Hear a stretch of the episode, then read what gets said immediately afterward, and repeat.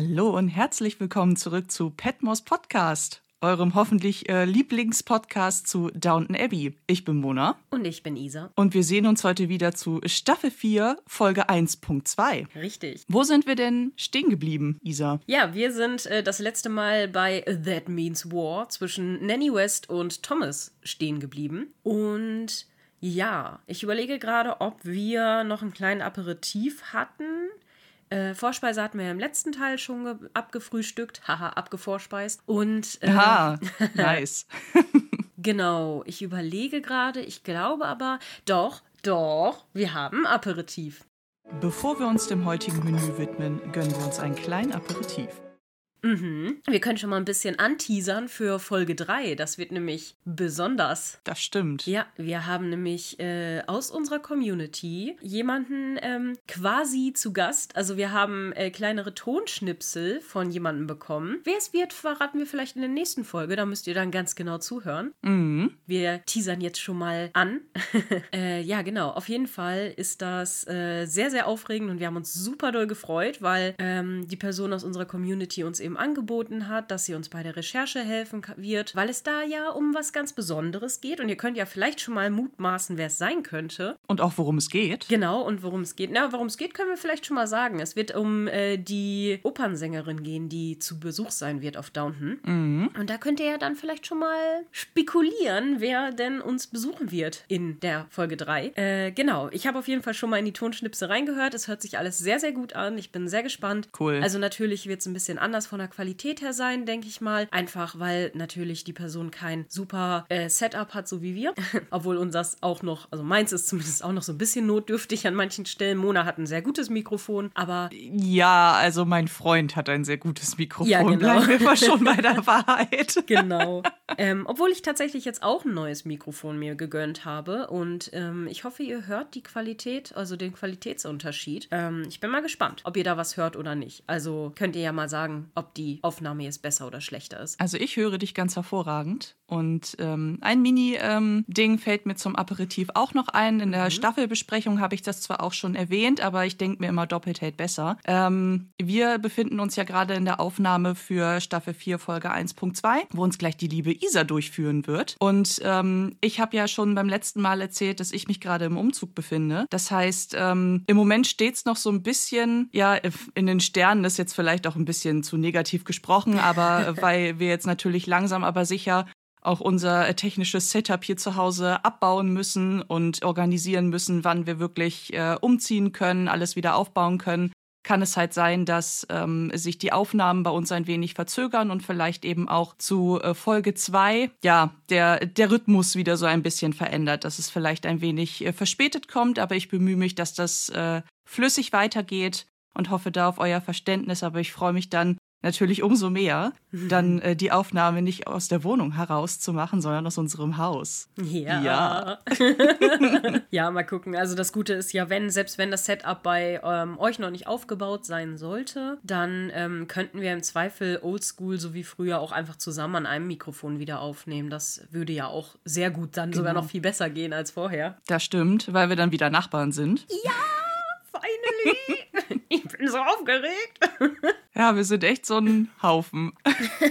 Kann man nicht anders sagen. Ja, das ich weiß gar nicht, ähm, ihr Lieben, ihr habt es bestimmt von uns schon mal gehört, aber wir waren schon mal Nachbarn. Und Ja. zwar haben wir da buchstäblich aufeinander gehockt, denn äh, Isa hat äh, mit ihrem Mann Jascha gemeinsam über uns gewohnt. Ja. Und äh, da hat sich die mächtig true Haus-WG gebildet, was einfach geil war. Jeder hatte seine privaten Räumlichkeiten, aber Treppe hoch, Treppe runter. Eigentlich war die Haustür auch immer geöffnet. Man konnte einfach reinkommen oder beim Feiern gehen auch einfach sagen, ach wisst ihr, ich stolper dann jetzt mal nach unten oder nach oben ins Bett. Mhm. Und jetzt wird es von äh, nach oben oder unten einfach wieder nach nebenan sein. Ja. Genau, das sind quasi zwei Meter längs hinschlagen und dann ist man da. ja, das ist sehr, sehr schön. Ich bin sehr happy. Das wird ganz toll. Ja. Ja, mal gucken. Also mal sehen, vielleicht wird sich das ja auch auf den Podcast auswirken mit Regelmäßigkeiten oder vielleicht Sondersachen. Mal gucken, ähm, weil wir dann einfach nicht mehr fahren müssen, was natürlich richtig cool ist. Beziehungsweise gut, wir haben ja jetzt eh Remote gemacht, da musste ja auch keiner fahren, aber das ist halt trotzdem immer noch ein bisschen was anderes. Da musste man sich eher, naja, konnte man sich nicht ganz so spontan verabreden wie jetzt Genau. vielleicht. Ja, vielleicht, wenn bei uns dann das Setup noch nicht so schnell aufgebaut ist, kann es auch sein, dass ich vielleicht euer Wohnzimmer einmal in Beschlag nehmen muss. Einfach Ja. weil ihr dann Internet habt und ich mein Skript schreiben kann. Ja, das ist überhaupt gar kein Problem. Vielleicht bereiten wir dann einfach mal eine Folge auch mal zusammen vor. Vielleicht ist das auch mal ganz witzig. Vielleicht, das wird wahrscheinlich ewig dauern, weil wir permanent anhalten müssen. Aber, also ich mache das zumindest immer, dass ich immer mir die Szene angucke, anhalte, aufschreibe, weiter gucke. Ja, ist so. Ja. Wobei meistens, ähm, oft habe ich das Skript schon so grob fertig. Und dann gucke ich parallel und wenn sich dann irgendet wenn mir irgendetwas Besonderes auffällt oder ich merke, hier habe ich Kürzungspotenzial oder hier muss ich tiefer rein, dann drücke ich auch auf Pause. Also manchmal sitze ich schon eine Dreiviertelstunde bis Stunde an meinem Skript dran und denke so, ja, von meinen 35 Minuten habe ich jetzt fünf Ja, geht mir geguckt. ganz genauso. Geht mir ganz genauso. Ich bereite auch, also für die halbe Stunde, die oder ein bisschen mehr als eine halbe Stunde ist es ja oft, ähm, da bereite ich auch bestimmt immer locker, ja, fünf Stunden bestimmt vor. Also kann man schon so sagen. So mit Recherche und allem? Genau, mit Recherche und allem und dann noch die, die, ähm, die Aufnahme nachher. Also das ist, so geht schon immer ganz gut Zeit ins Land. Mhm. Ja, wir hätten vielleicht einen Literaturpodcast machen sollen. Da hätten wir ein bisschen weniger. Das geht ein bisschen schneller. Was nicht ist, kann ja noch werden. Aber wir haben noch ein Aperitif. Es gibt Gerüchte. Ich weiß nicht, ob du es schon so gesehen hast, Mona. Es gibt Gerüchte, dass es eine Staffel 7 geben wird von Ja, Downton. habe ich gesehen. Ich bin so aufgeregt. Wie aufgeregt seid ihr? Ich hoffe sehr. ich hoffe, das kommt durch. Das wäre richtig, richtig cool. Ja, ja, ja. Boah, vor allem wird das für mich dann ja wahrscheinlich richtig heftig. Also je nachdem, ne? Es wird ja auch noch realistisch betrachtet eine ganze Weile dauern, bis wir bei Staffel 6 und den Filmen ankommen. ja. Ich meine, wenn ihr jetzt äh, so überlegt, unser Podcast existiert ja jetzt seit roundabout einem Jahr und wir sind jetzt bei Staffel 4 angekommen. Das heißt, in einem Jahr sind wir vielleicht mit Staffel 6 und den beiden Filmen so roundabout durch. Und wenn dann auf einmal Staffel 7 kommt, wie merkwürdig ist es dann für mich, die ja ab Staffel 6 dann blind ist, Ja. dann vielleicht sogar einfach smooth weitergucken zu können, Das sich geht zu mir denken, ja dann aber auch so, dann bin ich ja auch blind, wenn das dann smooth weitergeht. Ich kenne ja dann die Staffel auch noch nicht. Das heißt, das wird Ja. richtig cool für uns beide. Einfach, dann, könnt, dann habt Oh ihr ja. richtig Live-Reaktionen auf die Folgen. Dann können wir das richtig. Ich, ich freue mich gerade ein bisschen. Ich hoffe wirklich, dass das passiert, weil dann wäre es wie bei ähm, Tollkühn, die ja das hatten mit Rings of Power. Wo dann auf einmal die Tollkühn Rings of Power Serie rauskam. Äh, Tolkien. Und äh, das war ja auch richtig, richtig cool, dass man dann immer live über halt wirklich aktuellen Content wieder berichten konnte. Und Ja. ich hoffe ja, dass das bei uns dann vielleicht auch mal jetzt so kommen wird. Das wäre richtig geil. Oh ja. Ja, Ja, erzählt uns doch auch gern mal, ob ihr für eine siebte Staffel wärt. ja. Und ob ihr euch dann auch äh, darüber freut, wenn wir beide entsprechend blind sind. Ha! Ich muss Wie übrigens mal aufregend. gucken. Ich glaube, jetzt langsam kommen wir an den Punkt, wo wir auch mal einen Film dazwischen schieben können, weil ich glaube, dass wir jetzt nach Staffel 4, glaube ich, den ersten Film gucken können, wenn ich mich recht erinnere. Von Hm. der Handlung her, da ohne Spoiler. Das heißt, äh, weil dann kennst du die Charaktere schon, die wichtig sind und so weiter. Ich glaube, wir Okay. könnten dann tatsächlich mal ein Film-Special dazwischen schieben. Ja, müssen wir Find dann ich gut. gucken. Muss ich noch recherchieren, wann der rausgekommen ist nochmal, dass wir genau gucken können. Oder ist der doch erst komplett nach den Serien? Nee, ich meine, ich meine, der ist zwischendrin und dann kam eine neue Staffel. Aber da muss ich selber nochmal nachgucken. Ich weiß das nicht mehr ganz genau. Äh, da könnt ihr uns ja auch helfen, wenn ihr das wisst. und dann könnt ihr uns ja auch mal sagen, ob ihr da Bock drauf habt, ähm, die, dass wir vielleicht zwischenzeitlich einfach mal Film-Special-Folgen machen oder so. Oder ob wir die Filme eben erst komplett, nachdem wir Staffel 6 besprochen haben, dann erst gucken. Ja, könnt ihr uns ja mal wissen lassen, was ihr davon haltet. Ich werde wahrscheinlich auch einen Fragensticker bei Instagram und auch bei Spotify reinpacken. Dann könnt ihr darüber einfach abstimmen. Ihr könnt mir ja auch äh, nochmal sagen, jetzt ist das, äh, der Aperitif ja sowieso schon 10 Minuten lang. Ja, das Die 30 Sekunden. Dafür, dass wir machen's dann keinen wahrscheinlich hatten. auch nicht mehr. Ja, stimmt. Nein, ich habe, ähm, einige von euch werden das eventuell gesehen haben. Äh, nachdem der Post über Jimmy online gegangen ist, habe ich auch mal eine Story geschaltet, wo ich euch gefragt habe, wie findet ihr denn eigentlich mit dem Stimmungsbarometer? Es haben auch schon einige daran teilgenommen. Und äh, es hält sich tatsächlich echt die Waage. Also es gibt einige, die den komplett hassen und andere finden ihn ganz okay oder halt ganz schön toll. Und erzählt mir doch gerne mal, ob ähm, ihr das gut findet, weil dann würde ich das natürlich auch mit den anderen Charakteren einfach mal machen, um so ein Stimmungsbild einzufangen. Ja, das, also ich finde, mach das doch einfach. Ich finde das gut. Gut, dann mache ich das. Ich würde sagen, das war dann aber auch genug geaperitivt. Wir kippen den letzten Schluck noch runter und dann gehen wir weiter im Hauptgang, würde ich sagen. Richtig. Mrs. Petmore hat wieder einen wunderbaren Hauptgang gekocht. Er ist serviert und wir sind gespannt, wie es schmeckt.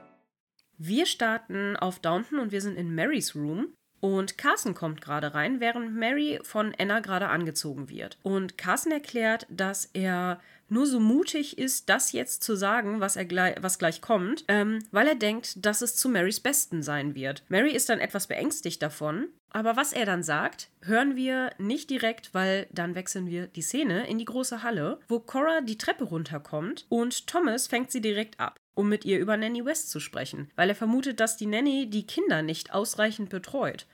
Und Cora fragt, warum er das denkt, und Thomas erklärt nur, dass er nichts gesagt hätte, wenn er nicht denken würde, dass es den Kindern schaden könnte.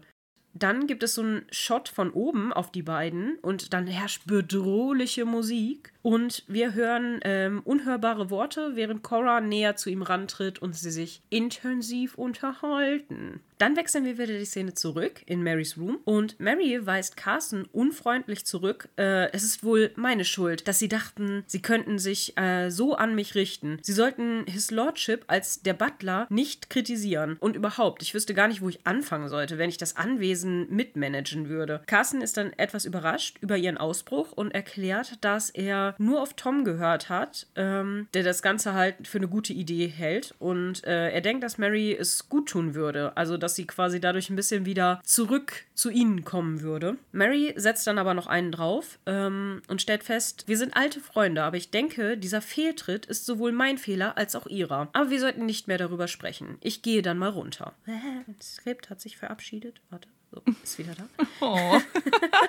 genau. Carson geht dann wortlos, aber äh, sichtlich geknickt raus dann dreht er sich aber nochmal um, bevor er quasi die Tür wirklich aufmacht und äh, den Raum verlässt und erklärt, dass sie sich zu schnell geschlagen gibt. Es tut mir leid, dass es ein Fehltritt für sie ist, aber einer muss es ihnen ja sagen. Und ich habe schon überlegt, ob das schon mein Lieblingszitat ist, weil ich das richtig ja. geil finde. So von wegen, einer muss es dir ja sagen. Mm, mm, mm. Sassy Carson am Start. ja, wobei er da ja gar nicht so sassy ist, ne? Also ich finde, er wirkt da ähm, eher so, als würde er die Art, wie Mary gerade lebt, hm. und wie sie sozusagen ihren Alltag durchlebt, sehr bedauert. Aber ich habe zu der Szene eh Redebedarf. Ja, warte, ich mache kurz mach zu Ende. zu Ende, genau. genau. Ja, im Endeffekt passiert dann eigentlich nur noch eine Sache und zwar dreht sich Mary zum Spiegel um und man sieht sie quasi so durch die Reflexion und ähm, sie schaut dann einfach richtig kalt und, und abwesend in diesen Spiegel und dann wechseln wir quasi die Szene. Okay, Redebedarf. Bitte? Ja, ohne Witz. Also, auch wenn ich das jetzt natürlich schon zum zweiten Mal gesehen habe, aber irgendwie verstehe ich nicht, wie Mary da so reagieren kann, hm. wie sie reagiert, weil sie, ich finde, sie ist wieder wahnsinnig unfair. Mhm. Weiß ich nicht. Also ja, sie ist in Trauer und sind wir mal ehrlich, also ich habe natürlich auch mal wieder vergessen, das mit den Trauerphasen wieder nachzurecherchieren. Asche auf mein Haupt. Aber ähm, wenn wir uns einfach mal überlegen, wie lang diese Liebesgeschichte von Mary und Matthew gedauert hat, um eigentlich ein Happy End zu kriegen, nach dieser ganzen Hin- und Her-Odyssee, mhm. kann ich es total nachvollziehen, dass sie nach einem halben Jahr immer noch um Matthew äh, trauert, weil das eigentlich muss man es ja so sagen, wie es ist. Er war und ist die Liebe ihres Lebens. Zumindest Stand jetzt. Ich weiß ja nicht, was dann vielleicht noch ab Staffel 6 so passiert. Aber ähm, so. Und dass man da noch komplett neben der Spur ist und vielleicht auch ähm, sich um seinen Sohn nicht so, ganz so kümmern kann, wie man es eigentlich sollte, vollkommen nachvollziehbar.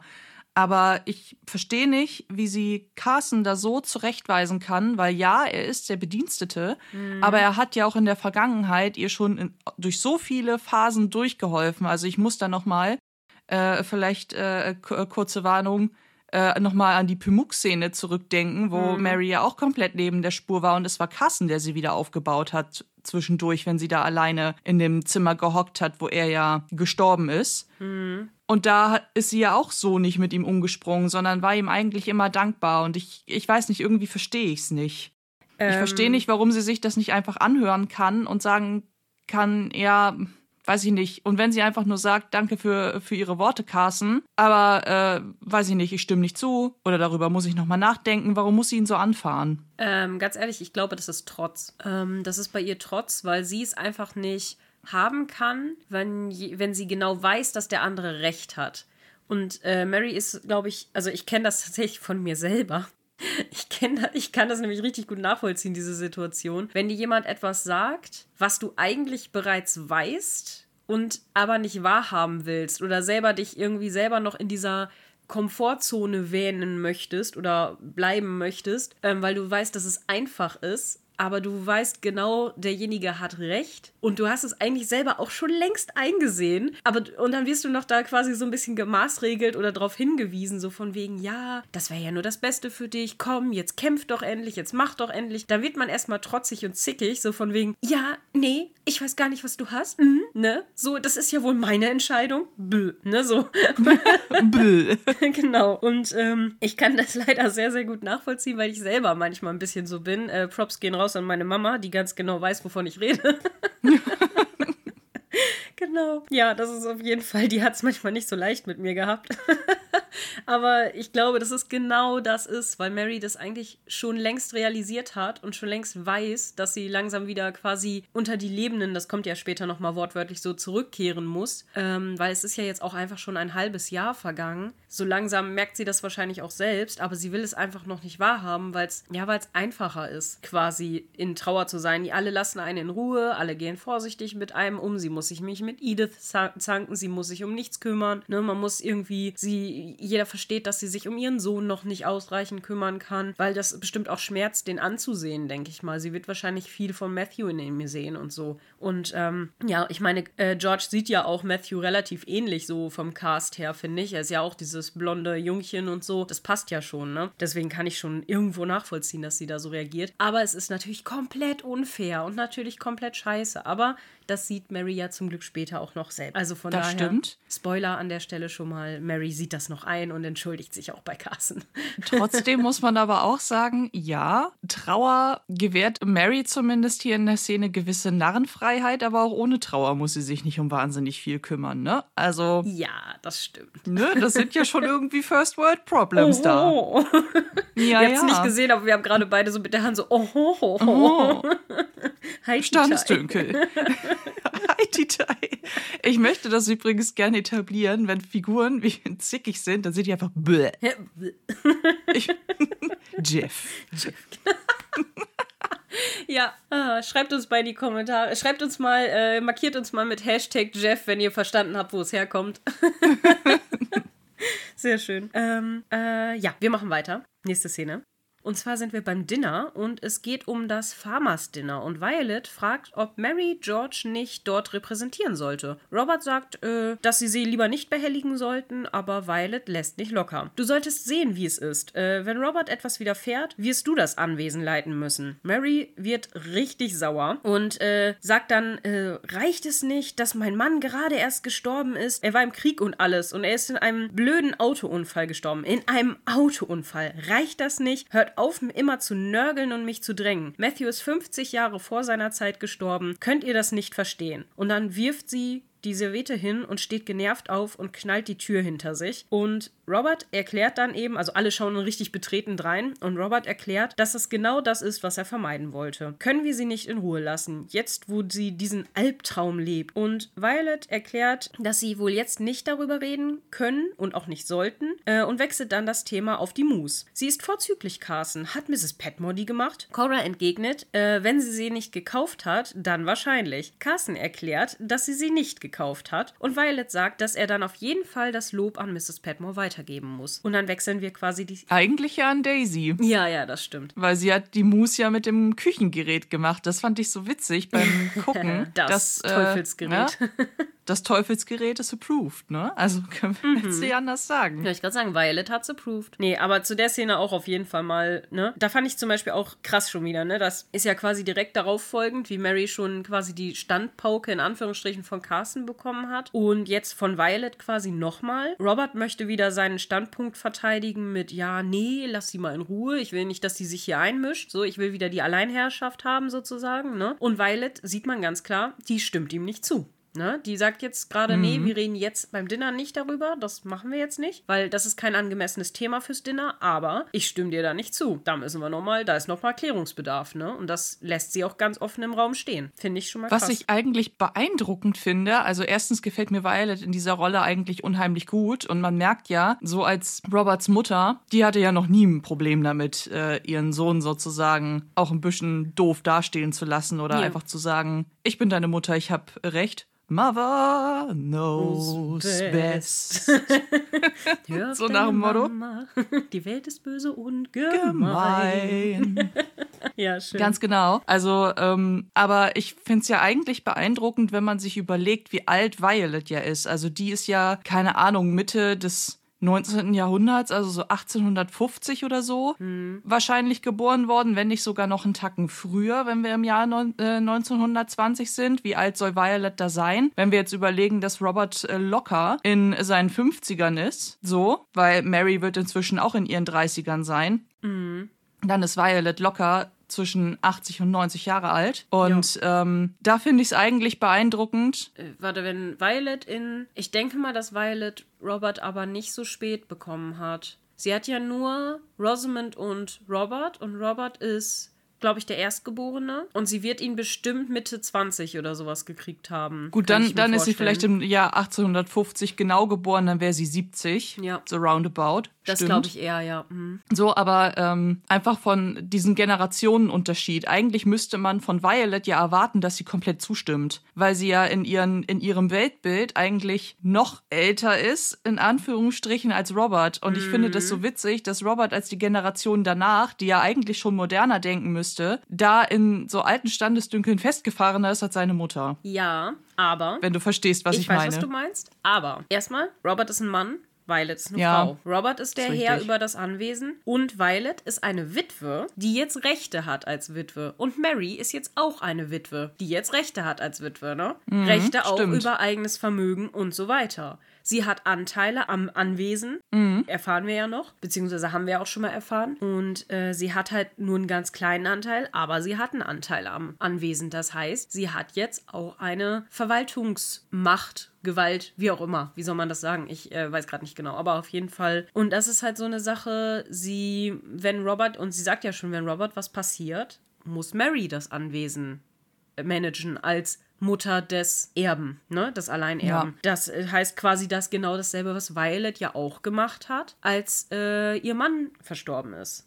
Ne? Ja, stimmt. Und Robert, obwohl ich glaube, Robert war, glaube ich, alt genug schon, aber rein theoretisch wäre das auch Violet zugefallen dann. Aber es ist ja auch sinnvoll, wenn wir mal ehrlich sind. Oh, sorry für die Unterbrechung. Nö, alles gut. Aber wenn ich das kurz einwerfen darf, es ist ja auch sinnvoll, jemanden äh, dann auch zu Lebzeiten schon einzubinden, Ja. weil dann ist es natürlich trotzdem, es ist immer kacke, wenn äh, ein, ein, ein Angehöriger verstirbt, ne? Also vom, aber jetzt von dem Trauerfall mal ganz abgesehen. Mhm. Und natürlich ist es trotzdem blöd, wenn man die Verantwortung plötzlich alleine trägt. Aber wenn ich jetzt so überlege, was glaube ich, unsere Großelterngeneration hier und da vielleicht noch erlebt hat.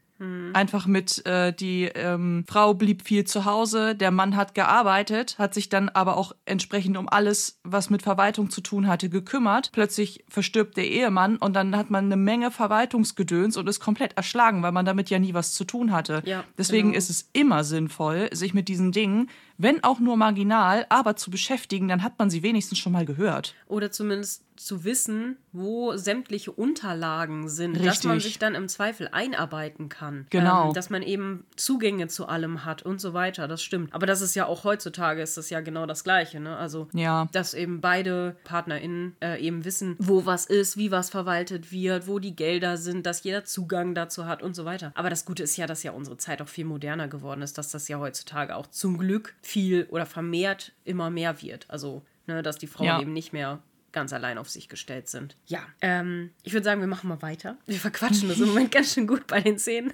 Schön. Robert lädt dazu aber auch ein in dieser Folge, muss man ja auch mal ehrlich sagen. Das stimmt. Das stimmt. Ähm, wir sind im Molesley-Haus und Molesley steht draußen und schaut in die Nacht. Sein Vater kommt dann dazu und fragt, was denn los ist. Und Molesley erklärt, dass er es irgendwie nicht so sicher weiß, aber er fühlt sich so verloren. Sein Vater versteht das, da er ja hätte für Matthew arbeiten sollen, bis er alt gewesen wäre und vielleicht sogar Butler in Downton geworden wäre. Molesley erklärt, dass Matthew immer sehr nett war, aber er auch seine Standards erhöht hat. Wer ist denn diese alte Fledermaus, die ich da treffen soll? Also da geht es jetzt um die ähm, Lady, ähm, ich wollte gerade Anth besser Shackleton. sagen. Stapleton, ne? Nee, Shackleton. Shackleton. Shackleton. Staple Wie komme ich denn auf Stapleton? Ah, Sherlock Holmes. Ja. Ah. Ja, man kommt ein bisschen durcheinander gerade mit den Podcast-Recherchen und so. genau, wer ist denn diese alte Fledermaus, die ich da treffen soll? Ja, und sein Papi äh, ruft ihn dann so ein bisschen zur Raison und erklärt, dass er sein Bestes geben muss, gerade jetzt in seiner Situation. Mosley weiß dann aber auch nicht so recht, was er davon halten soll und starrt weiter in den Himmel. Und dann kommt so richtig dieser Existenzkrisenmoment und dann wechseln wir die Szene. Ich habe mich gefragt, ob es hier einen kleinen äh, Filmfehler in der Räumlichkeit gibt. Denn als in Part 1 Violet ja vorgefahren ist, sah es ja so aus, als würde Maudsley in so einer Art, ich nenne es jetzt mal Reihenhaus wohnen oder so im Dorf. Nee. Ab, Ich fand, das sah auch aus wie ein eins alleinstehendes Haus. v- vielleicht hatte ich auch einen Knick in der Optik. Es wirkte auf mich halt wirklich so wie eine Straße, wo mehrere Häuser halt auch wirklich drinstehen und ähm, auch näher beieinander sind. Aber wenn er dann draußen steht in der Nacht, dann sieht das aus, als wäre das so ein Bauernhof ohne irgendwelche Nachbarn. Ja, aber so hatte ich das auch gedacht, ehrlich gesagt. Dass, da- also ich fand auch in der ersten Szene sah es so aus, als ob das so ein Bauernhaupthaus ist, wo es dann aber an der Seite quasi nach hinten noch so ein bisschen weitergeht, weißt du, wie so ein L oder so. Ja, aber Das- mitten im Dorf? Na, ich glaube, also- der ist gar nicht so mitten im Dorf. Aber keine Ahnung, du, kann ich dir nicht sagen. Vielleicht, vielleicht nicht, müssten wir die Szene vielleicht einfach nochmal gucken. Also vielleicht hat es ja auch die Community äh, noch vor Augen oder ist gerade dabei, äh, die äh, Folge nochmal nachzugucken. So entweder vor dem Hören von unserer neuen Folge oder danach. Weil ähm, Violets Wagen biegt ja in die Straße mit dem Maudsley-Haus ein, wenn wir sehen, dass, ähm, na, äh, wie hieß sie denn jetzt nochmal? Nicht Grace. Rose. Ha, aus dem Postamt kommt. Und für mich sind so, also Postämter und ähnliches, die sind ja schon eigentlich mittendrin. Ja, quasi in einer Art schon, ja. Dorfzentrum. Und so weit ist Violet mit dem Wagen danach ja nicht mehr gefahren. Und deswegen hat mich diese Weite in der Nacht einfach komplett irritiert, weil eigentlich hätte es auch das Mason-Haus sein können, gefühlt. Weil es gar keine Nachbarn und irgendwie gar kein Dorf optisch mehr gibt. Ja, möglich. Keine Ahnung, müssen wir tatsächlich vielleicht mal. Vielleicht ist es wirklich ein Filmfehler. Oder nicht. Wir wissen es. Mona ist auf einer heißen Spur. Oh, Vielleicht. Sherlock Mona ist auf der Spur. Warum habe ich jetzt gerade das Intro von den Pfefferkörnern im Kopf? Why? Ah, du. Wer war damals nicht in Fiete verknallt? Gauner und Verbrecher. Ja, das stimmt allerdings. Ach, Ich muss mal meinen Sound ausmachen hier. Wir schweifen heute ein bisschen ab. Ähm, genau, wir wechseln die Szene und wir sind wieder in Marys Zimmer. Und Violet will sich noch kurz verabschieden. Sie kommt rein und Mary erklärt, dass sie wahrscheinlich denkt, dass Mary sich schlecht benommen hat vorhin. Violet erklärt, dass es ihr eigentlich ziemlich egal ist, wie sie sich gerade benommen hat, weil sie nicht ihre Gouvernante ist, sondern ihre Großmutter. Mary will wissen, was der Unterschied ist und Violet erklärt, dass der Unterschied ist, dass sie sie liebt. Mary steht dann vom Bett auf und erklärt entschuldigend, dass das stimmt. Also ja, ist ihr natürlich bewusst. Violet sagt ihr, dass sie sich um ihren Sohn sorgen soll, da er sie jetzt brauchen soll. Und Mary versteht das auch, denkt aber, dass sie keine gute Mutter sein wird. Violet fragt warum und Mary erklärt, dass es keiner, dass sie keinerlei Sanftheit mehr in sich hat, seit Matthew gestorben ist. Vielleicht war dies, dieser auch gar nicht echt sondern nur in seiner Vorstellung da. Und Violet stellt Mary vor die Wahl. Es gibt viele Arten, eine gute Mutter zu sein. Und du hast jetzt die Wahl. Du musst dich zwischen Leben und Tod entscheiden. Mary stellt fest, dass sie ihrer Meinung nach wohl das Leben wählen sollte und Violet nickt und legt ihr den Arm um die Schulter. Und das ist wirklich ein richtig rührender Moment zwischen den beiden, weil Violet ist ja sonst auch immer relativ hart und berechnend und so. Aber in dem Moment ist sie so richtig sanft und fühlt so richtig mit ihr, weil ich glaube, das ist auch so eine Situation, die kann sie auch gut nachvollziehen, weil sie ist ja selber verwitwet und ne, da ist sie halt wirklich so, so jetzt muss ich mal für meine Enkelin richtig da sein. Ja, Ich habe auch überlegt, ob dieser Satz, ähm, ich glaube, im Deutschen formuliert sie es mehr ähm, in die Richtung, ja, sie soll sich zwischen Leben und Tod entscheiden, aber quasi auch so dieses, möchtest du ein Leben führen oder das Leben einer lebenden Toten? Da habe ich auch schon überlegt, ob das mein Lieblingszitat ist, weil das einfach sehr wahr ist. aber das ist auf Deutsch tatsächlich fast noch geiler. So, Also ich muss es noch mal between- nachgucken. Ja. Aber das stimmt. Aber- im, ah ja, hm. A Living Dead. ja, das sagt sie tatsächlich im Englischen nicht so, aber sie sagt halt so, du musst dich zwischen Leben und Tod entscheiden. Und Mary sagt dann, ah, du möchtest wohl eher, dass ich das Leben wähle. Und Violet nickt dann und umarmt sie halt. Und das ist richtig schön. Ja. Und dann äh, mit dieser rührenden Szene wechseln wir die Szene. und wir sind in Carsons Büro. Und Carson kann es nicht glauben, dass Mrs. Hughes zu Isabel gegangen ist. Mrs. Hughes erklärt den Plan. Greg kommt zu Isabel und bleibt dort erst einmal Ähm, und bleibt dort erst einmal. Er kommt am Freitag aus dem Arbeitshaus. Carson fragt, warum Isabel überhaupt zugestimmt hat und Mrs. Hughes erklärt, dass sie eine freundliche Frau ist und er ein Mann, der Hilfe braucht. Carson ist empört, dass sie Isabel mit so etwas behelligt, jetzt wo sie so in Trauer ist. Und Mrs. Hughes erklärt, dass es genau wegen der Trauer ist, dass sie das gemacht hat, also dass sie sie damit behelligt hat. Carson kann es einfach nicht verstehen und Mrs. Hughes sieht ein, dass er das wohl nie verstehen wird. Und dann wechseln wir wieder die Szene. Wir sind in der großen Halle und Violet ist gerade unten an der Treppe angekommen, als Robert sie abfängt. Du musst Mary vergeben. Violet hat dies äh, aber schon längst getan. Robert stellt fest, dass sie jetzt Mary behüten müssen, aber Violet stimmt ihm nicht zu. Sie müssen Mary in die Welt zurückholen, und zwar zu ihnen zurückholen. Robert sieht es anders und Violet erklärt, dass sie dann wohl unterschiedlicher Meinung sind. So agree to disagree. und dann ähm, verabschieden sie sich und sie lädt äh, Edith zum Lunchen ein, da alles ein großer Erfolg werden muss und sie ihre Hilfe braucht. Edith ist ein bisschen stutzig und will wissen, was sie denn vorhat und Violet erklärt, verschwörerisch, wir verkaufen Mosley an Lady Shackleton. Cora fragt, als Bediensteten und Violet erwidert nur richtig sarkastisch, nee, als chinesischen Wäschereimann. Und alle schmunzeln dann und dann geht Violet. Und dann wechseln wir die Szene in die Servants Hall. Mhm. Mhm. Nichts zu sagen? Okay. Ja, ich bin mir nicht sicher. Ich gucke immer so ein bisschen so äh, erwartungsvoll, dass, weil gerade weil wir heute so viel labern über alles Mögliche, äh, denke ich immer, du willst etwas sagen. Aber egal, du fällst mir einfach ins Wort, wenn du was sagen willst, ne? Ich kann das ja machen wie, wie, wie No Face bei Shihiros Reise ins Zauberland. Ah, ah. Ich dachte eher an Jonesy. Äh. Oder Jonesy. Äh. Ihr müsst wissen, meine Katze meldet sich immer, wenn sie irgendwas will. Dann ist, kommt sie immer so an, entweder toucht sie einen so am Arm, so, äh, hallo. Hm? Oder sie hebt immer die Hand so, äh, hallo, ich bin hier, ich möchte was sagen. ist immer richtig Ich möchte süß. was zu essen. genau, ich, meistens möchte sie was zu essen, das ist richtig. Oder Streicheleinheiten. Nein, ich habe nur eine Sache zu der Szene zu sagen. Wie gesagt, Violet gefällt mir hier sehr gut, dass sie Ja. Robert da so offen auch Paroli bietet. Und ähm, ja, dieses Zitat mit Wir müssen sie in die Welt äh, der Lebenden zurückholen, fand ich halt auch schon wieder geil. Ja, auf jeden Fall. Das mit dem Lieblingszitat wird schwer, diese Folge. Ähm, wir wechseln die Szene in die Servants Hall und Anna sieht, wie Jimmy aufgeregt vorbeirennt, um Alfred zu holen, weil er seine Hilfe braucht. Anna sieht dann nach dem Rechten und findet Ivy, die sich draußen im Hof das letzte Getränk noch einmal durch den Kopf gehen lässt. Sie verlangt eine Antwort von Jimmy und er erklärt, dass es ihr im Pub auf einmal nicht mehr so gut ging. Alfred stellt fest, dass Ivy ja auch komplett betrunken ist und äh, hilft ihr dann auf. Anna weist alle an, sie reinzubringen und holt ihr dann einen nassen Lappen für ihre Stirn. Und da frage ich mich schon, was soll das bringen? Also, Ja. wir wissen alle, wie das ist, wenn man betrunken ist oder verkartet ist. Was soll da ein nasser Lappen helfen auf der Stirn? Nein. ja, sie hat ja kein Fieber, also ich weiß ja, halt auch sie nicht. soll ihr lieber eine Aspirin bringen und ein, äh, weiß weiß ich, ein ordentlich Glas Wasser, ne? Oder am besten eine Karaffe Wasser, aber mehr auch nicht, ne? Ja, und ihr vielleicht noch einen Eimer auf den Schoß stellen, man weiß ja, Ja. nie. Ja, ja, sie sieht schon sehr, hm, naja, wie gesagt, sie hat sich das Ganze nochmal durch den Kopf gehen lassen, um es nett zu formulieren.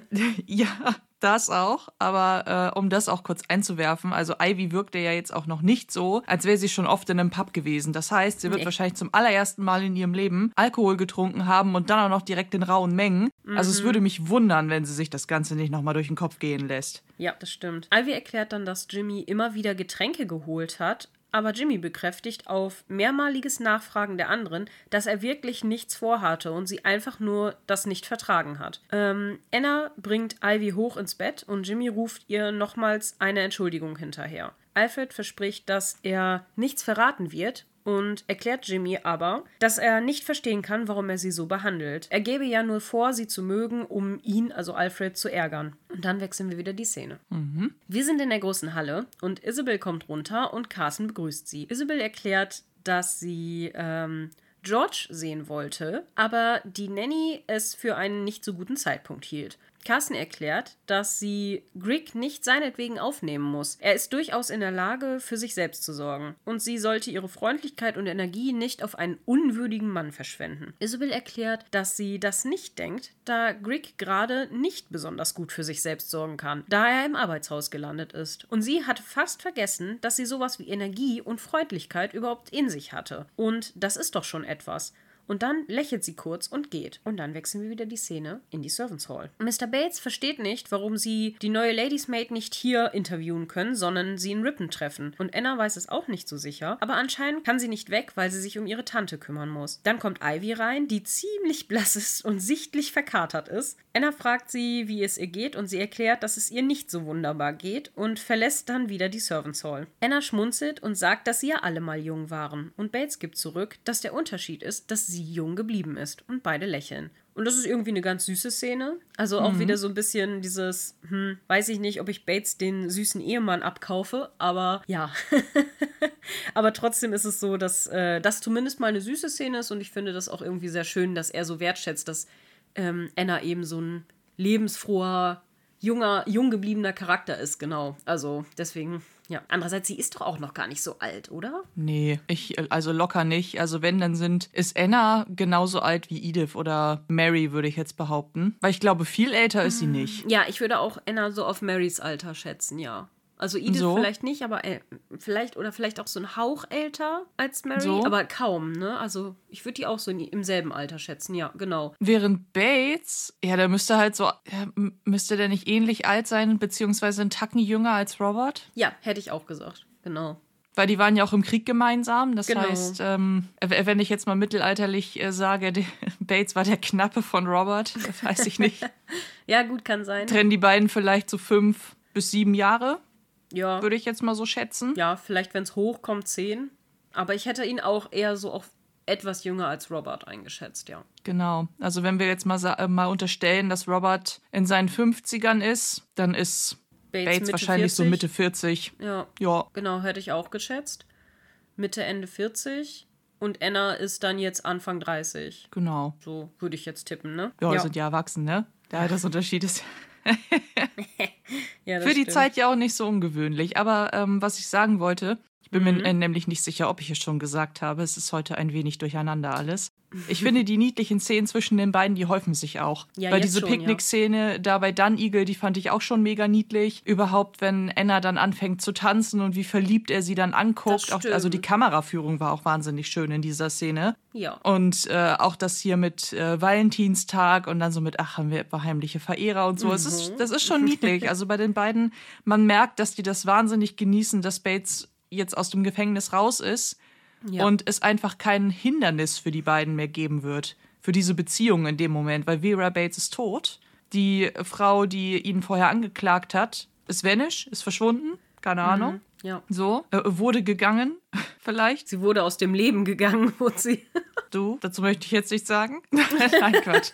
Aber so gesehen ist das ja jetzt der erste Moment, wo sie ihre Beziehung und ihre Ehe mal richtig genießen können. Und ich finde, das merkt man schon. Ja, das stimmt. Das stimmt auf jeden Fall. Ja. Wir wechseln die Szene und wir sind in Ripon und Edna trifft sich mit Cora und Rose in einem Teehaus. Cora fragt, ob sie sie nicht schon mal irgendwo gesehen hat und Edna erklärt, dass sie für kurze Zeit schon einmal auf Downton gearbeitet hat, aber dann gegangen ist, weil sie mehr aus sich machen wollte, als ein Hausmädchen zu sein. Und das sagt sie halt schon so ein bisschen, ich wollte ähm, mehr aus mir machen, ich wollte etwas vorankommen, so, ne? Mhm. Mhm. Wir wissen ja alle, was passiert ist. Aber seitdem hat sie einen Kurs als Ladiesmaid belegt und Hairstyling gelernt und Nähen konnte sie eigentlich schon immer. Dann habe sie als Ladiesmaid für eine ältere Lady gearbeitet, die dann aber schnell verstorben ist und deshalb würde sie jetzt gerne nach Downton zurückkommen. Cora findet das erstmal ganz gut soweit, will aber natürlich mit Mrs. Hughes Rücksprache halten. Als Mrs. Hughes dann quasi angesprochen wird, wird Edna relativ schnell und versucht das natürlich so ein bisschen abzuwenden und zeigt ihr schnell die gute Referenz, die Mrs. Hughes ihr ja geschrieben hat. Cora scheint sehr zufrieden zu sein und fragt, wann sie denn anfangen könnte. Und Edna meint sofort und verplappert sich dann fast ein bisschen bei der Geschichte mit ihrer Tante. Aber ja, natürlich, sie kann etwas für die Pflege ihrer Tante arrangieren. Cora erklärt, die Sache sei dann beschlossen. Und dann wechseln wir wieder die Szene. Nachdem alle eben glücklich noch weiter Tee miteinander trinken. Und mhm. ja. Mein Moment ist gekommen. Dein Geil. Moment ist gekommen. Ich habe mich gefragt, ob ähm, Edna, als sie noch Hausmädchen war, die Rolle hatte, Edith aufzuwarten. Weil es gab doch irgendwann, da war Edna offiziell ja noch gar nicht Teil der Folgen, aber äh, Edna hatte sich doch zwischenzeitlich, ich glaube sogar mit Mary unterhalten, wie denn ähm, die ja sozusagen das neue Hausmädchen wäre, die ihr aufwarten muss, weil Anna dann ja komplett zu Mary gehörte nach Ach so, der. du meinst, du meinst, Edith hat sich mit Mary unterhalten, weil du hast Edna gesagt. Genau. Ach ja, ach, Ja. entschuldigt. Nee, nee, genau. Ba- Ich Zwei halt so, Vornamen wann mit haben E. sich denn Edna und Mary jemals Nein, unterhalten? nein. Ich meinte Edith. Ja. Und ich habe mich gefragt, war das Edna? War Edna diejenige, von der Edith äh, meinte, ja, es ist halt nicht so wie mit Anna, sie stellt sich noch so ein bisschen hm an, aber vielleicht wird das ja noch, weil im Endeffekt wir sehen ja nie, wer jetzt Edith fertig macht, weil Anna ist ja komplett für Mary zuständig. Ja, nee, das könnte gut sein, dass sie das war. Weil sie sagt ja, also Edith sagt ja auch, ähm, ja, ich bin aber nicht sicher, ob die so lange bleibt. Ich weiß nicht, ob das was ist. So, als. So, Ja. einmal das. Aber was mich dann wundert, also wenn wir jetzt mal von dieser Prämisse ausgehen, dass Edna das Hausmädchen war, das Edith aufgewartet hat, dass sich Cora kaum an sie erinnert. Also wäre jetzt Edna irgendein Hausmädchen von den vielen gewesen. Ja. Weil wir wissen ja, dass super viele Menschen da auf Downton arbeiten. Dass man sa- sich da vielleicht nicht jedes Gesicht so direkt merkt, das kann ich dann vielleicht noch am ehesten nachvollziehen. Aber das Hausmädchen, das der eigenen Tochter aufwartet, ich weiß nicht. Ja, Irgendwie aber sie ist ja nicht dabei, während Edith fertig gemacht wird. Edna war nicht besonders lange da und es ist schon über ein halbes Jahr ins Land gegangen, seit Edna Ja, weggegangen gut. ist. Also man könnte das schon vergessen oder halt Ja, nur denken so, point ah. given. Und ich finde, Edna hat ja auch ihre Haarfarbe geändert und so weiter. Sie sieht ja auch einfach jetzt ein bisschen anders aus. So weißt du, wenn du jemanden, ich habe das manchmal, also ich gebe zu, ich bin da echt manchmal ein bisschen blöd, aber ich, ich habe das manchmal mit ähm, früheren Kollegen oder allgemein auch Kollegen, wenn ich die nicht im Kittel sehe oder so, gerade zu Corona mit Masken war es besonders schlimm, ähm, wenn ich die nicht im Arbeitsdress sehe, erkenne ich die im ersten Moment nicht ganz genau. Wenn ich die in Alltagskleidung sehe, weil ich dann denke so, da, warte, das sind die doch. Aber hä? Weil das so ungewohnt ist, dass man, äh, weil ich arbeite ja im Labor und da trägst du halt immer deinen Kittel und ähm, ja, ich sehe die Leute, also jetzt zum Glück auch mal so ohne äh, Kittel beim, beim Mittag und so, aber früher zum Beispiel habe ich manche Kollegen wirklich permanent nur im Kittel gesehen und nie so groß in der Pause ohne ihren Kittel oder so, sodass ich die dann teilweise in ihren normalen, guten Alltagsklamotten gar nicht erkannt habe, weil die auch Ja, vor der gut. Arbeit natürlich andere Sachen tragen und so. Ja, point given. Tatsächlich, äh, lustigerweise fällt mir da eine Story zu ein. Eine Freundin hatte das noch, äh, hatte das mit mir auch im Studium. Weil, äh, Isa, du weißt es ja, ich trage ja genauso wie du überwiegend schwarz oder wenn nicht schwarz, dann mal grau oder zumindest dann so schöne kräftige Farben wie ein geiles Lila oder ein schönes dunkles Rot. ja. oder ein dunkles Grün. Anyway. Aber ähm, bei irgendeinem Sommer im Studium habe ich halt irgendwann auch einfach mal gesagt, boah, es ist so knacke heiß, wenn ich da schwarz trage, dann gehe ich ja ein. Einfach weil wir auch so lichtdurchflutete Räume hatten, wo du einfach keinen Schatten gekriegt hast. Also habe ich Jeans und ein weißes Shirt getragen und meine Freundin ging einfach an mir vorbei und ich musste sie dreimal rufen, bis sie mich erkannt hat. Also, Mona, du trägst weiß? Was ist denn los? Ich so, hallo? Ich bin doch immer noch ich. Also, Aber ich glaube, ich hätte dich dann auch nicht erkannt im ersten Moment. Ich hätte wahrscheinlich auch gedacht, so, Hä, wer bist du und was hast du mit Mona gemacht? tja, Dein böser Zwilling. Wolf im Schafspelz, so sieht das aus. Ja, genau. Wir wechseln die Szene und wir sind im Dowager-Haus und Violets Butler droht Mosley, weil er glaubt, dass er hinter seinem Job her ist. Und Mosley verneint dies. Nein, äh, das bin ich nicht. Ich soll nur Lady Shackleton beeindrucken. Violets Butler glaubt ihm aber nicht und spricht ihm eine Warnung aus. Dann haben wir eine Überblende zum Ladies Lunchen und Violet und Edith loben Mosley gerade in höchsten Tönen. Während er gerade serviert, ruft auf einmal der äh, Spread, also der andere Butler, einmal laut Achtung, Mr. Mosley. Und Mr. Mosley stolpert dann fast, weil er sich natürlich erschreckt, logischerweise. Und dann sieht man noch, wie Spread die Heizplatte aufdreht und Mosley die, heißes, äh, die heiße Essensplatte reicht. Mosley verbrennt sich dann auch ganz ordentlich die Finger daran und stellt die dann, ich muss sagen, dafür sehr souverän hin. Also, dass er sagt so, ah, heiß, heiß, heiß, heiß, heiß und stellt es dann ab, äh, aber lässt es nicht fallen. Ne? Auch mit, ja mit anders. so einem schönen, mit so einer schönen Körperdrehung. Das sieht ja schon fast aus wie so ein Tanz. So, wiu, einfach Ja. wieder hin. Ist so. Ja, genau. Und dann ähm, äh, bekommen natürlich die Ladies das auch mit, weil er natürlich sagt, ah, heiß, ah, ne, so. Und ähm, Lady Shackleton hält Mosley für nicht so geeignet als Butler und Violet versucht die Situation noch ein bisschen zu retten, aber leider ohne Erfolg. Und äh, das fand ich auch so krass, weil die Lady Shackleton ihm dann auch noch sagt, so von wegen, ja, ich finde es beeindruckend, dass sie so sehr an ihrem Beruf noch festhalten, auch wenn sie anscheinend denkbar ungeeignet dafür sind. Und Ja. ich denke so, boah, okay. Und, und noch zu ihm meint mit, ja, hoffentlich können sie bald wieder in die äh, Profession äh, zu, zurückkehren, für die sie eigentlich geeignet sind. Und das ist halt echt mies, ne? Also, ja. und ich verstehe halt auch den anderen Butler nicht. Also klar, ja. Konkurrenzdenken sei mal so dahingestellt, aber ich dachte halt echt so, wenn du nicht in Rente gehst, dann hast du doch eigentlich gar nichts zu befürchten, als ob ja. eine Violet nicht einfach sagen würde, ich will jetzt einen anderen Butler haben, tschüss, ciao, auf Wiedersehen. Das ist doch total unlogisch. also so. wäre das wirklich so, dass der, wie hieß denn der Butler eigentlich nochmal?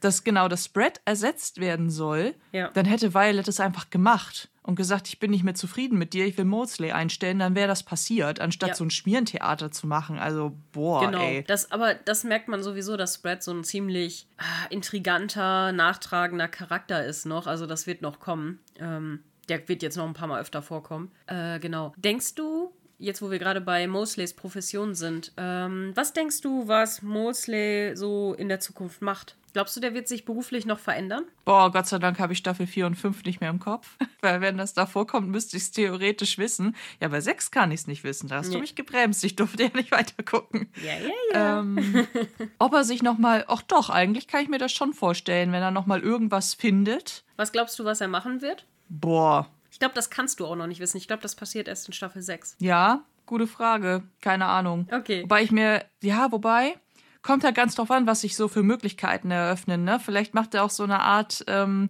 gab es da damals schon so, so Service-Dienstleistungen mit so Catering und so? Vielleicht macht er so ein Catering. geil. Das wäre doch voll geil. Maudsley's Catering Service. Geil. Klingt doch gut. Ja, ja, fände ich tatsächlich gar nicht so schlecht. Ja, halten wir das mal fest. Mosley's Catering Service. das ist Mosley's Catering Delivery. Catering and Delivery, ja. Nicht schlecht. Könnte man mal. Oder um äh, im Ghibli-Kontext zu bleiben, Mosley's kleiner Lieferservice. oh, süß. Jetzt habe ich gerade Mosley auf so einem Besen im Kopf mit so einer Katze und so einem Körbchen. Oh nein. Wie geil. Auf einer riesigen Schleife auf dem Kopf. Oh Gott. Oh, schön. Ja, herrlich. Doch, ich könnte mir vorstellen, dass das gut zu ihm passt, weil ich meine, wenn er äh, sich sowieso zu einem Butler entwickelt hätte und wer weiß, ob ihm dieser Weg dann tatsächlich verwehrt bleibt oder er auch kein Kammerdiener mehr sein will, weiß man ja auch nicht. Mhm. Äh, ob das sonst ein Weg wäre, könnte ich mir halt echt gut vorstellen, wenn er das hinbekommt, das gut zu organisieren und sich die richtigen Leute ranholt. Ich meine, Daisy hat ja theoretisch auch die Möglichkeit zu sagen, ach, ich ähm, Erbe von äh, Mason und habe dann sozusagen meinen kleinen äh, Bauernladen und, und macht das alles. Ey, die beiden könnten eigentlich auch, die könnten das zusammen machen. Ich finde die Theorie richtig gut. dann hätte Daisy nämlich den Hof, so, baut sozusagen alles selber an, kann das Ganze dann auch äh, mega geil äh, zubereiten. Und, und, kocht die Sachen, genau. Ja. So, und, und kocht die Sachen. Und Mosley braucht dann einfach nur äh, Botenmenschen, die es entsprechend halt dann hin und her bringen oder er fährt es selber aus und sagt dann, ja, jetzt ist hier alles und äh, als Extra-Service, wenn ihnen zufällig Butler fehlen, dann kann ich das auch noch servieren. Ja, hey. ja, stimmt. So, so ein Party-Catering ähm, und äh, Bedienungsservice. So. Mhm zum Buchen. Ja, nicht schlecht. Was haltet ihr von der Theorie? Ich find's gut. gut, wir wechseln die Szene und wir sind im Crawley-Haus und Mrs. Hughes und Greg kommen gerade am Haus an und Isabel empfängt sie freundlich. Ähm, sie erklärt, dass er hier sehr willkommen ist und sie ihm direkt ein Bad einlassen wird und ihm neue Kleider aus der Kleidersammlung suchen wird, solange sie so noch nichts Besseres gefunden haben. Greg bedankt sich auch und fragt, ob Carson hier ist und Mrs. Hughes verneint dies, weil Carson leider gerade ähm, sehr viel zu tun hat. Und Mr. Greg geht dann auch rauf und Isabel weist Mrs. Hughes an, dass sie bitte der Köchin, Mrs. Field, jetzt wissen wir endlich, wer die Köchin von Isabel ist, ähm, bitte sagen soll, dass sie das Essen für Mr. Grigg auf ein Tablett tun kann und dann nach oben bringen soll. Mrs. Hughes wiederholt äh, Griggs Worte. Er hat recht. Sie sind wirklich freundlich, aber Isabel winkt nur ab. Nein, nein, wir müssen tun, was wir können. Und dann wechseln wir die Szene. Und zwar sind wir in London im Criterion Restaurant, also im Criterion Estate. Und da habe ich direkt ein bisschen Research. Mhm. Und zwar, das äh, Criterion Restaurant ist ein opulentes Restaurant, also ein opulenter Restaurantkomplex, der am Piccadilly Circus im Herz von London liegt. Ähm, er wurde vom Architekten Thomas äh, Verity im neobyzantinischen Stil gebaut für äh, seinen, also für eine Partnerschaft von Spears und Pond. Ich muss es gerade übersetzen, deswegen Entschuldigung, wenn das ein bisschen holprig ist. Es wurde 1873 eröffnet und neben dem äh, Dining Department, also neben dem, wie man, äh, wo man essen kann, also nach, neben dem Restaurant Abteilung quasi, hat es auch eine Bar und das Gebäude gilt als Klasse 2, also list, äh, gelistetes äh, Gebäude in London. Das ist ähm, historische Gebäude werden in verschiedene Grades eingeteilt und das ist ein Grade 2 Listed Building. Unter den meisten historischen und ältesten Restaurants in der Welt sogar. Und die erste Sherlock Holmes Story, eine Studie in Scharlachrot, spielt auch unter anderem in diesem Criterion, ähm, weil Dr. Watson quasi in diesem Restaurant erzählt wird von einem alten ähm, Bekannten, äh, wird ihm quasi von Holmes als sein zukünftigen ähm, Wohngenossen erzählt, quasi. Also Ach, da treffen sie sich zum Essen und dann erzählt sein äh, Freund ihm so von wegen, ja, ich kenne da so jemanden, der sucht auch gerade eine Wohnung, der sucht quasi einen Mitbewohner. Wie wär's denn, Watson? Stimmt. Und so werden ja. Holmes und Watson gematcht in dieser ja, Geschichte. Ja, stimmt. im Criterion. Ja, ja es ist, äh, bei mir ist es zu lange her, dass ich eine Studie in Scharlachrot gelesen habe, aber jetzt, wo du es sagst und jetzt, wo du auch erzählt hast, wo es war, ich bin an ja. dem Restaurant schon vorbeigelaufen. Ich nicht. Weil ich äh, tatsächlich, äh, also ich war zweimal in London. Ich weiß gar nicht, ob ich bei meinem ersten Mal dran vorbeigekommen bin. Bei meinem zweiten Mal aber auf jeden Fall, denn ähm, eine sehr gute Freundin von mir hatte die Reise nach London gewonnen Voll geil. Was einfach mega geil war. Wir haben halt auch in einem Hotel übernachtet, umsonst, dass wir uns so normalerweise nie gebucht hätten. Und das war in der Nähe des, äh, dieses Piccadilly Circus. Deswegen cool. sind wir da jeden Tag dran vorbei. Geil. Aber gegessen hast du da nicht? Nein. Müssen wir mal machen. Oder wenn wir mal einen Trip nach England oder nach London machen, dann müssen wir das mal machen. Tatsächlich muss ich auch sagen, also immer wenn ich in London war, war ich auch immer so ein bisschen, also man, man fühlt sich da auch manchmal ein bisschen erschlagen oder auch teilweise mhm. äh, ein bisschen orientierungslos, weil die haben ja wirklich viele Restaurants da in, in vielen Gegenden, aber ich man kann von außen teilweise gar nicht richtig erkennen, ist das jetzt so ein, so ein richtig schickes Restaurant, wo du dich halb arm machst, nur weil du da ein Wasser bestellst? Mhm. Oder kannst du da auch mal eben was auf die Hand kriegen? Also, wenn ich in London war mhm. und ich mhm. hatte zwischendurch Hunger, also da ist das nicht mit, ach, ich gehe mal eben kurz zu Subway und hol mir da ein Sandwich raus oder so. Keine Ahnung, ne? Je, je nachdem, was es hier für, so, so für Sachen gibt. Ja. Das gibt es in London so nicht. Ja, aber Subway gibt es doch auch in London, oder nicht? Aber nicht da, wo ich rumgelaufen bin. Also da mm. musstest du dich echt tot suchen. Oder ich bin einfach in den Tesco-Markt gelaufen, hab mir da ein Sandwich gekauft. So, kann man auch machen, ne? Wir sind auf jeden Fall jetzt in dem Restaurant, in dem Criterion. Und Edith kommt ins, im Restaurant an, wo Gregson schon auf sie wartet. Und sie sieht echt umwerfend gut aus. In ähm, diesem Faunenkleid, ne? Das ja, hat so Faunfedermuster. Das, das, sieht richtig gut aus. Sie sieht also richtig gut aus und die Farbe steht ihr einfach mega gut. Und ich finde, das Kleid hat mich so ein bisschen vom Stoff gerade unten und so an äh, Sybils Hosenkleid erinnert. Weil das, ich dachte erst, ob sie das umgenäht haben zu einem anderen Kleid, äh, mhm. ob sie den Stoff wiederverwendet haben, weil ich fand, das sah sehr danach aus. Gerade oben das Oberteil und dann dieses unten drunter, das war so ähnlicher Farbton und so. ja. ja. Ähm, auf jeden Fall sehr, sehr schön und gerade auch der Rücken sieht toll aus mit diesen Ketten da so drüber, mm. mit diesen mhm. Perlen. Sieht einfach richtig gut aus. Ähm, ja, Gregson bemerkt dies auch, also dass sie sehr gut aussieht und erklärt, ähm, dass sie sehr schön aussieht und er bereits äh, Wein für sie bestellt hat. Edith freut sich auch sehr und erklärt, dass sie es nie für möglich gehalten hätte, hier mal alleine mit einem Mann essen zu gehen. Vor fünf bis zehn Jahren wäre das unmöglich gewesen. Gregson erklärt, dass der Krieg eben alles verändert hat. Edith fährt fort, dass ihre Mutter immer meinte, dass sie niemals in einem öffentlichen Restaurant hätten essen gehen können außer in den Hotels, in denen sie mal waren. Und sie hat ein bisschen geschummelt, als sie uns mal einmal ins Ritz mitgenommen hat. Aber das war's halt auch. Und Gregson lacht dann und erklärt, dass er sie sehr liebt. Und Edith freut sich darüber und fragt, ähm, was es denn zu feiern gibt. Und Gregson hat Neuigkeiten. Er kann sich scheiden lassen, wenn er deutscher Staatsbürger wird. Edith kann es nicht glauben. Er würde für sie Deutscher werden und sich nach vier Jahren Krieg dem meistgehassten Volk der Welt anschließen, nur um mit ihr zusammen zu sein. Und Gregson quittiert dies dann mit einem verliebten Blick zu ihr. Und Edith fragt, ob sie ihn küssen darf. Und er fragt überrascht, ob sie das wirklich wirklich will, so hier vor allen Leuten. Aber Edith ist es egal. Küss mich, jetzt. Und dann wechseln wir die Szene. Schon süß. Wobei ich jedes Mal denke, und jetzt spricht natürlich die äh, Person aus mir, die einfach knapp, äh, nicht nur knapp, 100 Jahre später lebt und sich denkt, okay, die küssen sich im Restaurant. Wo ist das Problem? Aber 1920 war das halt wirklich ein Problem.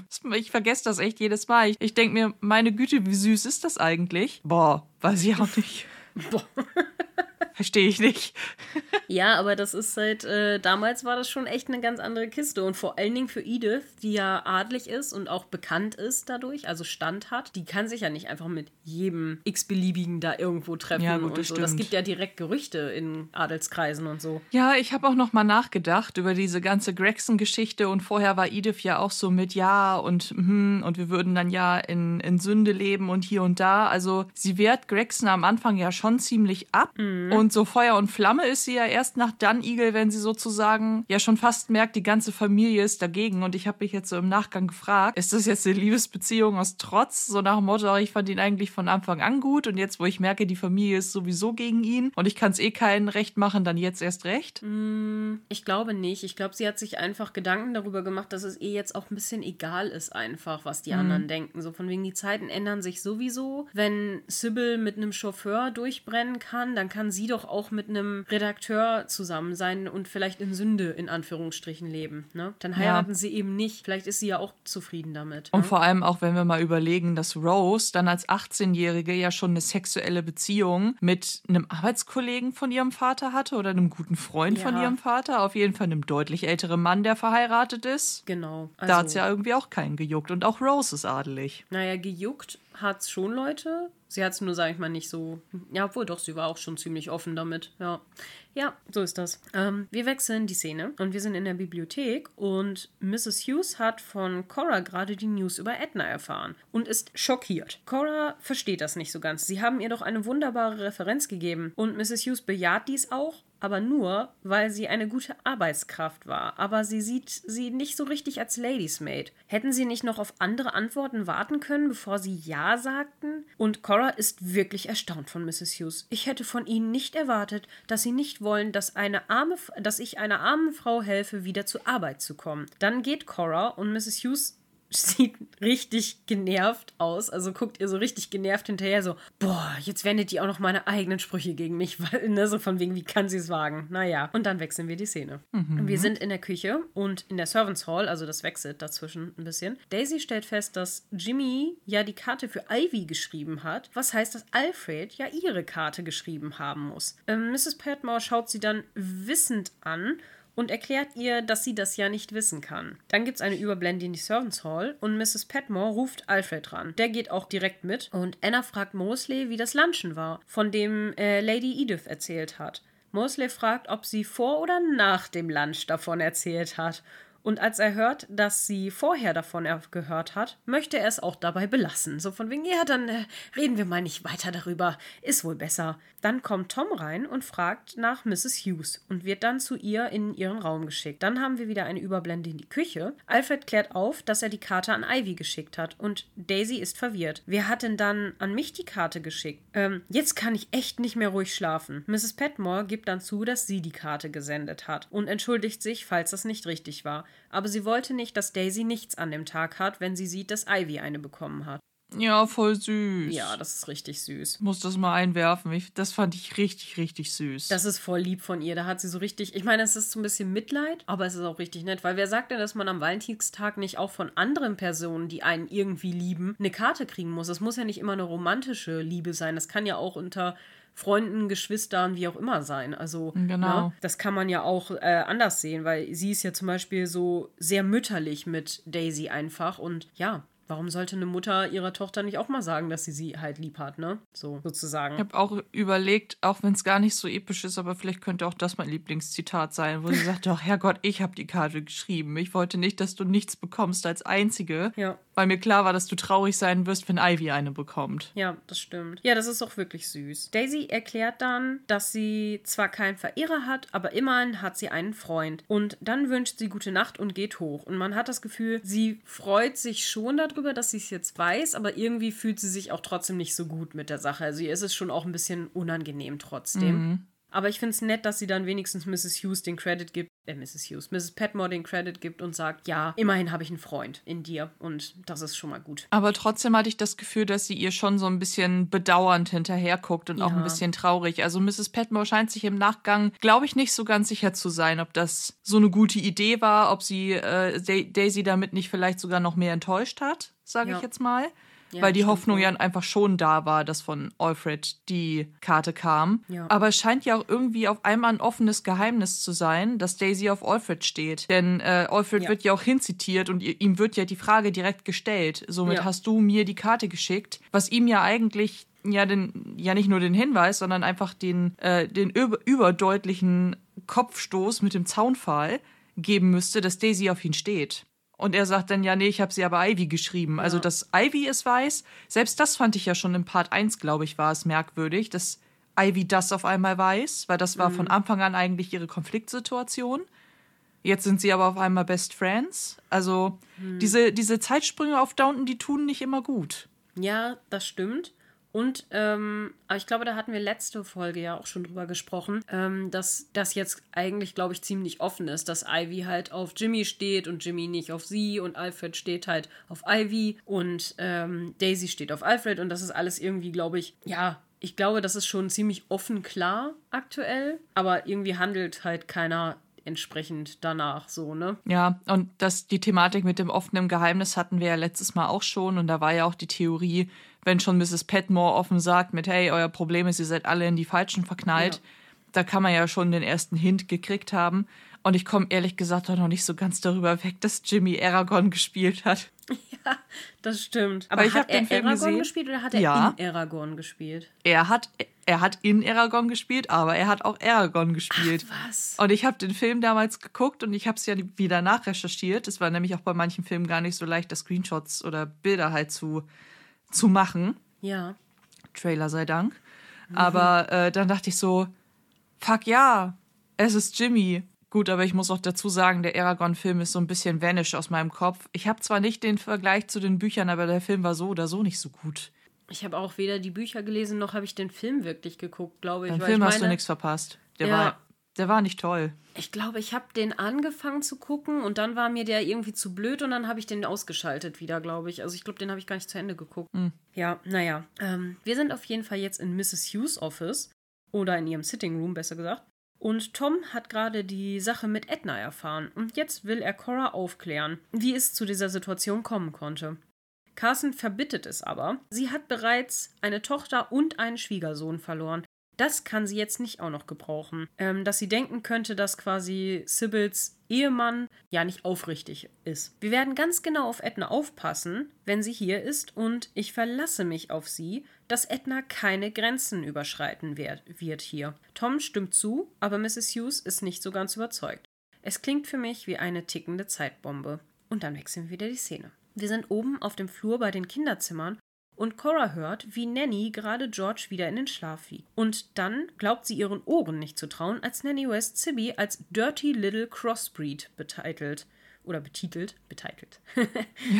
Cora schreitet sofort, ruhig, aber bestimmt ein. Sie werden packen und uns sofort morgen verlassen. Dann klingelt sie nach Mrs. Hughes und Mrs. Hughes erscheint in Schallgeschwindigkeit also die scheint in Schallgeschwindigkeit durchs Haus gerannt zu sein. Ja, sie steht stimmt. quasi direkt in der Tür, als sie gebimmelt hat. So, so ähnlich wie wir müssen an Cold Mirror und den 5 ja, Minuten Harry Podcast äh, erinnern. Hermine, die innerhalb von wie vielen Sekunden? 36 es ja. schafft, quer über den Platz oder drum herum zu laufen, um bei Snape anzukommen. Ja. ja, und Mrs. Hughes jetzt auch. Es hat geläutet.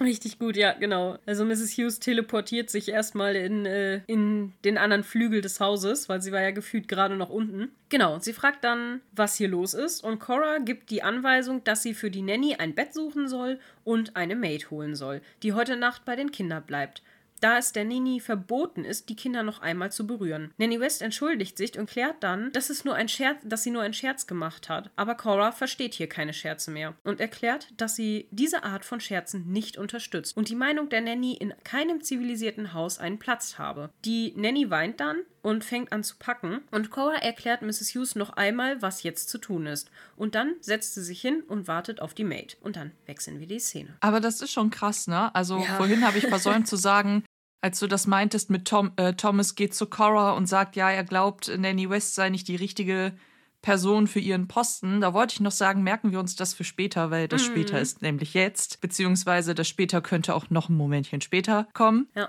Aber es kommt jetzt. Denn was ist das für ein heftiger Zufall? Weil eigentlich mhm. müssen wir ja nun wirklich sagen, dass Thomas das nur gedroppt hat, um Nanny West zu schaden, weil er sie einfach nur unsympathisch findet. Das, ja, was da passiert ist, das konnte er nicht wissen. Genau. Und es, es fügt sich mal wieder perfekt alles ins andere. Ja. ja, er wollte wieder nur Intrigen spinnen und sie halt rausekeln, sage ich jetzt mal. Ja, und zufällig passt es jetzt natürlich. Ja. Weil davon hat er ja halt bisher noch gar nichts mitbekommen. Ich hatte tatsächlich das anders im Kopf. Ich hatte das ähm, von früher so im Kopf, dass Thomas das mitbekommen hat mit Sibi und deshalb das zu Cora gesagt hat. Aber da es jetzt wieder andersrum ist, finde ich das wieder ein bisschen blöd, weil das wieder so, das hätte wieder so ein Character Twist-Moment sein können, wo er halt zeigt, dass er ein guter Charakter ist und nicht wieder in seine alten Muster zurückverfällt. Ganz ne? genau. Oder ich meine, wir wissen ja nicht, was er noch genau zu Cora sagt. Mhm. Die Szene vorhin, die wechselt ja sozusagen, ohne dass wir eine weitere Ausführung bekommen. Mhm. Denn dass Thomas ja anscheinend den Umgang von Nanny West mit Sibby hier und da komisch findet, ja. das haben wir ja schon gespürt. Einfach so dieses Ding mit, wieso darf denn die kleine Sibby zu ihrem Tee kein Ei essen?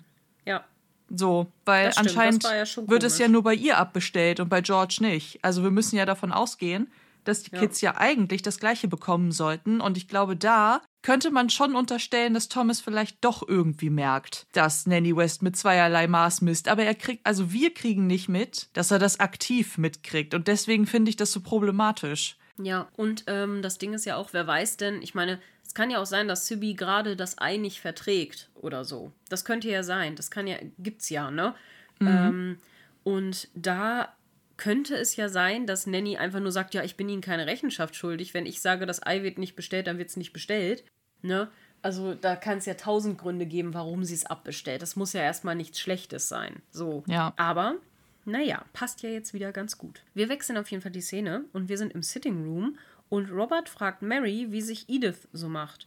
Und sie erklärt, dass Edith ihren Editor trifft und sie schon, äh, die sich schon ganz gut zu verstehen scheinen. Robert will dann wissen, ob es etwas Ernstes ist, aber Mary weiß es nicht sicher aber er sieht nicht schlecht aus und ist am Leben, wo er schon mal einen Vorteil gegenüber einigen anderen Männern unserer Generation hat. Und Robert fragt nochmal, ob sie irgendwas über ihn weiß, aber Mary verneint auch dies. Er hat mit Matthew ein bisschen geredet, als wir auf Dun Eagle waren. Mary verstummt dann und sieht sehr niedergeschlagen aus. Robert schickt sie ins Bett, weil er dies bemerkt und Mary wendet sich zum Gehen. Sie hält aber kurz inne und fragt, ob er sie äh, bei den Pächter-Lunch, also bei dem Farmers Lunch, morgen dabei haben möchte.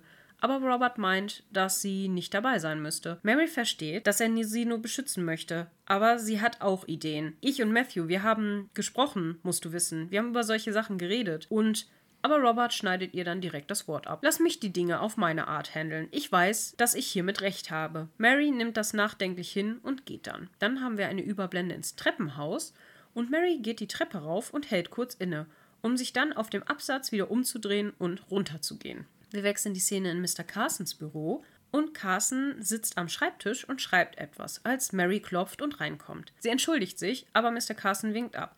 Es gibt nichts, wofür sie sich entschuldigen müsste. Mary fährt fort, dass er ja bestimmt weiß, dass ihre Granny mit ihm übereinstimmt, und Carson ist nicht überrascht. Ähm, er hakt dann nochmal nach und fragt, fragt. Er hakt dann nochmal nach und fragt, ob das jetzt bedeutet, dass sie wieder ins Reich der Lebenden zurückkommen wird. Wenn ja, dann ist er sehr froh darüber. Mary gibt zurück, dass es bedeuten würde, dass sie einsehen müsste, dass sie zu lange im Land der Toten war, und Carson versichert ihr, dass sie alle Matthew sehr gemocht haben. Mary beginnt zu weinen und Carson nimmt sie väterlich in den Arm und sagt ihr, dass sie ruhig, dass sie ruhig weinen kann. Und wenn sie bereit ist, dann soll sie an die Arbeit gehen, weil sie stark genug ist dafür, diese Aufgabe anzutreten. Mary fragt, ob sie das wirklich ist, da ihr Vater etwas anderes denkt. Carson bestärkt sie nochmals, sie wollen doch, dass Mr. Crawleys Taten weitergeführt werden und sein Werk, Downton in die richtige Richtung zu steuern, erhalten bleibt, oder? Und da habe ich schon gedacht, ist das mein Lieblingszitat, weil das so schön ist auch. Mary nickt. Ja, und ich kann immer zu Ihnen kommen, wenn ich einen Selbstvertrauensboost brauche. Sie wünschen sich dann eine gute Nacht und Carson schaut ihr zufrieden und stolz nach. Dann wechseln wir die Szene in die Küche. Mrs. Hughes hört Lärm aus der Küche und schaut nach dem Rechten. Mrs. Petmore steht vor den Scherben einer Schüssel und erklärt, dass sie wohl äh, einen dieser Besen falsch in den Mixer eingesetzt haben muss. Mrs. Hughes stimmt ihr zu, aber fährt fort, dass es ja schon ein ganz schön aufregender Tag war jetzt am Ende. Mrs. Petmore fragt warum und Mrs. Hughes erzählt ihr von der Entlassung von Nanny West. Mrs. Petmore ist schockiert und erklärt, dass sie nächst, äh, dass sie die nächste sein wird, wenn dieses Malheur hier rauskommt. Mrs. Hughes rät ihr, dass Ivy und Daisy das doch morgen einfach äh, auf, also dass sie sich doch morgen um den Mixer kümmern sollen. Äh, Daisy ihr das sicher erklären wird. Mrs. Petmore sieht es aber nicht ein. Sie darf das hier nicht wissen, weil das Daisy zum Teil der Zukunft macht und mich in der Vergangenheit zurücklässt. Mrs. Hughes schaut sie dann niedergeschlagen, äh, schaut die niedergeschlagene Mrs. Petmore an und sagt, dass sie ihr eine Schürze bringen soll, ähm, dass sie da, da sie das jetzt zusammen hier machen werden. Mrs. Petmore freut sich über die Hilfe und würden Sie das wirklich? Mrs. Hughes sagt dann klar, warum nicht? Wer braucht schon Schlaf? Und dann machen sich die beiden Frauen ans Werk und lässt dann ein bisschen über Nanny West, weil sie sie eigentlich eh nie gemocht haben. Und dann wechseln wir die Szene. Bevor wir das tun, also erstens muss ich mal wieder sagen, geiler Moment zwischen Hughes und Petmore. Ja. Dann hatte ich sogar schon fast überlegt, ob das Zitat von Mrs. Petmore mein Lieblingszitat ist, dieses Ding mit ja, Daisy segelt mir mit der Zukunft davon und ich bleibe in der Vergangenheit stecken. Oh. Diese, ähm, das ist zwar ein sehr ängstlicher Moment, aber ich kann das mega nachvollziehen, weil es mhm. einfach so viele Dinge, die sich teilweise weiterentwickeln und man fällt ja dann manchmal echt ein bisschen in Ohnmacht fast, wenn man sich dann so denkt, Alter, jetzt mein ganzes Arbeitsleben verändert sich und ich habe Angst davor zurückzubleiben sozusagen. Das kann ich sehr gut nachempfinden. Ja. Ähm, und was ich sehr geil finde, das ist mir bei Mrs. Hughes in dieser Folge super oft aufgefallen, dass im Deutschen sie sagt, also ich will mir ja kein Urteil erlauben, aber so viel will ich sagen. Und dann geht das mit der Gerüchteküche jedes Mal ja. los. Ich denke mir, ja, ja, da yeah. schlägt das Herz einer, einer kleinen Lester-Schwester in ihr. Wollte ich gerade sagen, Mrs. Hughes so Gossip. Ist so, das ist aber auch jedes Mal. Aber so viel will ich sagen. Es ist immer diese, dieser Einstieg. Ich will mir kein Urteil erlauben, aber so viel will ich sagen. Also das habe ich ja gehört. Mhm. Die beiden immer XO, XO, Gossip Girl. Ist so. ah, super gut.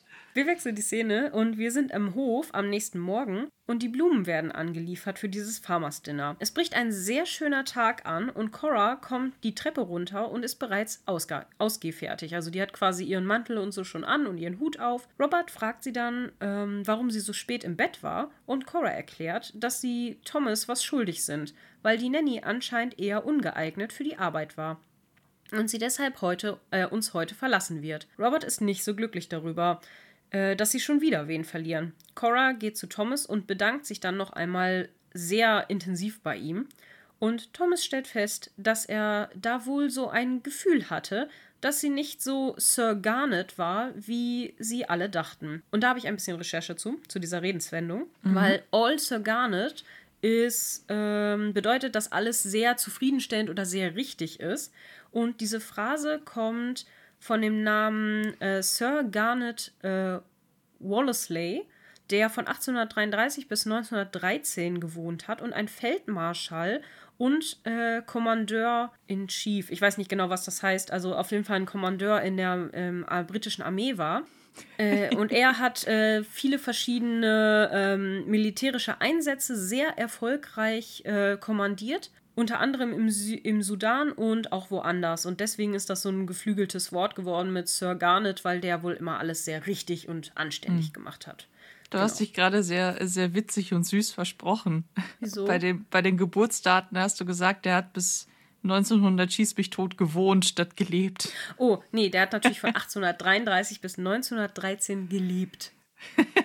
Dann geht es nämlich weiter. Bates überhört diese Unterhaltung und guckt dann so richtig skeptisch drein und geht dann aber weg nach unten in die Servants Hall. Und dann wechseln wir die Szene. Und wir sind beim Tenants Lunch und man hört munteres Gerede und Robert bekommt gerade sein Essen serviert und man sieht, wer er sich mit äh, seinem Sitznachbarn unterhält und man überhört kurz unverständliche Gesprächsfetzen von Tom und den anderen Anwesenden. Dann sieht man durch die Spiegelung in der Scheibe, dass die Tür geöffnet wird und Mary eintritt.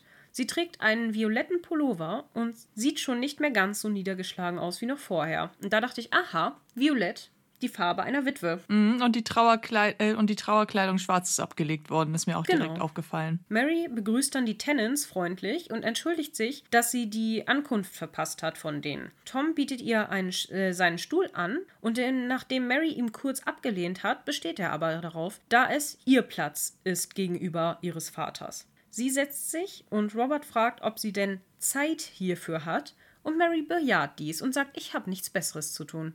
Und dann stürzt sie sich direkt in ein Gespräch mit Mr. Taylor und fragt ihn, äh, dass sie ja gehört hat, dass er seine Schafe aufgeben will. Und er gibt dann zurück, dass es nicht so einfach ist. Dann wird das Gespräch aber unverständlich und man sieht nur, wie Tom stolz am Tischende Platz nimmt und sich sehr freut, dass Mary jetzt zu ihnen gestoßen ist. Die Kamera fährt am, vom Tisch weg und man hat eine Großaufnahme von allen Anwesenden und hört nur noch unverständliches Gerede und dann folgt der Abspann. Und die Folge ist vorbei. Tada!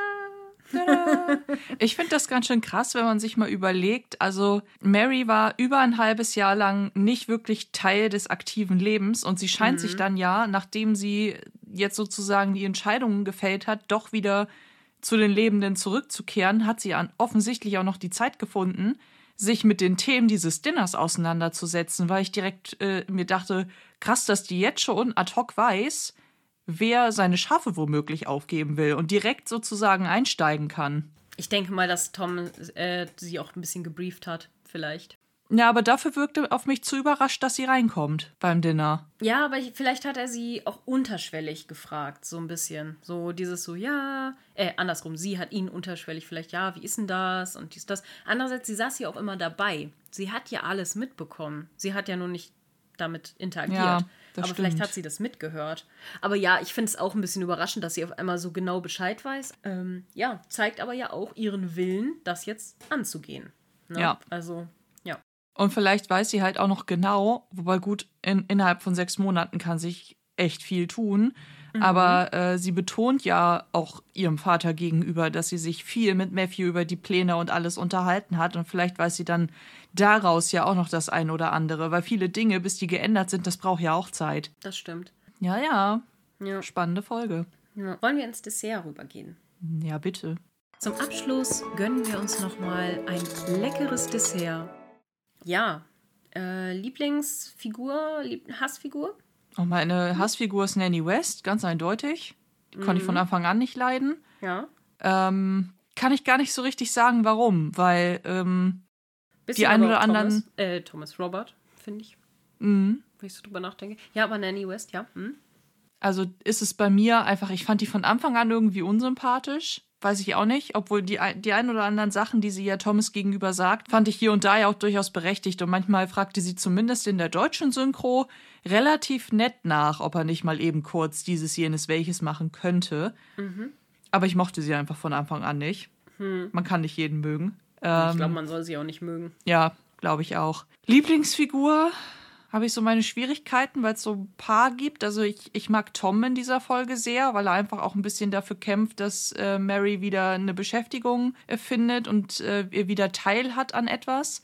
Gleichzeitig mag ich Violet in dieser Folge sehr gerne, weil sie halt ihrem Sohn gegenüber ähm, ja auch mit sehr guten Gründen auch darlegt, warum sein Weg dahingehend nicht der richtige ist, Mary die ganze Zeit in Ruhe zu lassen und weil sie einen wirklich süßen Moment mit Mary hat.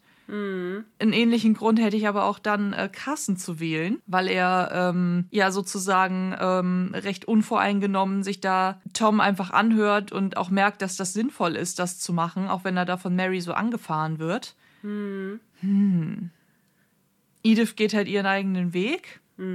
Das tut sie aber schon seit etwas längerem, also ich kann ihr jetzt nicht immer die Credits dafür geben. Ah, ich nehme mal Violet. Komm. Okay, ähm, ich nehme tatsächlich dann Tom, weil ich das halt sehr schön finde, dass er das so initiiert ähm, mit Mary, dass er eben Carson anspricht, dass Carson sich dann auch bereit erklärt, da mit ihr zu sprechen und so weiter. Ich kann Carson leider nicht nehmen, auch wenn wahrscheinlich mein Lieblingszitat von ihm stammen wird, aber ich finde sein Verhalten gegenüber dem Grig finde ich ziemlich fies und ziemlich ignorant und deswegen finde ich das nicht so schön. Und auch, dass er dann Mrs. Äh, Crawley und ähm, Mrs. Hughes da so ein bisschen verurteilt, weil sie ihm helfen wollen, finde ich das ganz schön, weiß nicht, finde ich ganz schön kalt von ihm. So warm wie er mit Mary ist, so kalt ist er gegenüber seinem alten Bekannten. Ist er dann auch deine Hassfigur? Mm, Nee, meine Hassfigur ist. Ja, gute Frage. Entweder auch Nanny West oder Robert. Weil ich finde Robert auch echt ätzend. Oder vielleicht Jimmy, weil er die arme Ivy so abfüllt. Das finde ich auch ziemlich kacke, ehrlich gesagt. Ja, Andererseits muss sie den Drink ja nicht trinken, ne? Also. ja, aber die ist jung und impressionable, weißt du? So, die hat. Die ist halt jung und die steht auf ihn und natürlich will sie dann gute Miene zum bösen Spiel machen und sagen, ja, aber ich möchte doch nur, ne, ich möchte doch nur eine schöne Zeit mit dem haben. Da kann man, wir werden alle mal jung und dumm, ne? Wir wissen doch, wie das ist. Also, dass Ich finde überhaupt ist auch ein bisschen merkwürdig, dass er sie mit ins Pub nimmt, wenn er eigentlich gar keine Absichten ihr gegenüber hat. Also was, was war die Mission? Ja, genau. Deswegen. Also ich glaube, Jimmy ist mein. Also Hass ist zu viel, aber mein Unsympath-Charakter, weil ich das echt total kacke finde. Also, ja, genau. Ähm, dann Lieblingszitat ist bei mir, glaube ich, das von Carson, ähm, wo er sagt, so von wegen, ja, weinen Sie. Und wenn Sie bereit sind, wieder ins äh, Land der Lebenden zurückzukehren, dann packen Sie die Aufgabe an, denn ich weiß, Sie sind stark genug dafür, diese Aufgabe eben anzugehen. Also das finde ich, ah, das finde ich eine ganz starke Szene von ihm. Das ist, Ja, ja finde ich richtig gut. Mist, das wäre auch mein Lieblingszitat gewesen. Jetzt muss ich Geklaut. Ja. Vielleicht nehme ich dann, das hat einen ähnlichen Kontext, aber ähm, Violet hat ja ein ähnliches Zitat, wenn's, äh, ähm, wenn sie im Gespräch mit Robert ist. Dass Mary ins Land der Lebenden zurückkehrt. Oder wenn ich die Szene nochmal gesehen habe, weil ich habe den Wortlaut leider nicht mehr im äh, Kopf, weil wenn sie zu Mary im Deutschen wirklich das mit den lebenden Toten sagt, dann wird es das. Und von Violet, das meinst du? Genau. Also es, Ja, das ist auch ziemlich ich muss einfach nur gucken, welches dieser beiden Violet-Zitate es wird, aber es wird eins von den beiden. Okay, alles Ich klar. schummel ein bisschen. Ja, nein, das ist schon okay. In der Abstimmung werdet ihr sehen, welches ich dann ausgesucht habe. Sehr gut. Ähm, ja, haben wir Community-Fragen? Ich glaube jetzt direkt zu dem Teil nicht. Lieselotte hat endlich geschafft, all, um, äh, alle Folgen nachzuhören. Äh, typischer Samstagmorgen, Haushalt erledigen und äh, Podcast hören. Schönes Yeah. Pfingstwochenende euch allen. Danke, schönes Pfingstwochenende auch an dich. Ähm, ich gehe mal gerade in die Library und guck mal eben. Franzi hat geschrieben, yeah, Vorfreude, es ist wieder Donnerstag äh, und das ist die schönste Freude. Jetzt heißt es Oh. wieder Post Podcast äh, hören, ja. Donnerstag ist äh, der, der Downton-Tag ist Freudentag. Voll süß. Genau. Das mit der, genau. Äh, wir haben eine nette Nachricht gekriegt ähm, von äh, Leslie Escher auf Instagram. In einen Kommentar geschrieben äh, hat sie, dass sie jetzt auch endlich up-to-date ist und jetzt äh, die ganze Sta dritte Staffel innerhalb knapp von zehn Tagen gehört hat. Und ich dachte, wow, das ist Respekt. mal Respekt, Ja. wollte ich gerade sagen. Ich schaffe solche Dinge vor allem dann, äh, gebe ich ja auch ehrlich zu, ne, wenn du dann äh, g- krank bist und du kannst eigentlich nur rumliegen, Ja, dann kriege ich es geht auch das. teilweise hin, bei, bei Serien dann auch mal Dinge aufzuholen. Und dann kriege ich es dann auch mal hin, wenn es mir gut genug geht und ich mal eine gute Wachphase erwische, dass ich dann äh, an einem Tag schaffe ich dann auch so fünf, sechs Folgen. Ja, das stimmt, das stimmt. Ähm, sie meinte dann noch, dass sie ähm, die zwei Todesfälle in der Staffel auch mega erschüttert haben. Und gerade der von Sybil findet sie ist bis heute einer der hässlichsten und härtesten Filmtode, die sie kennt.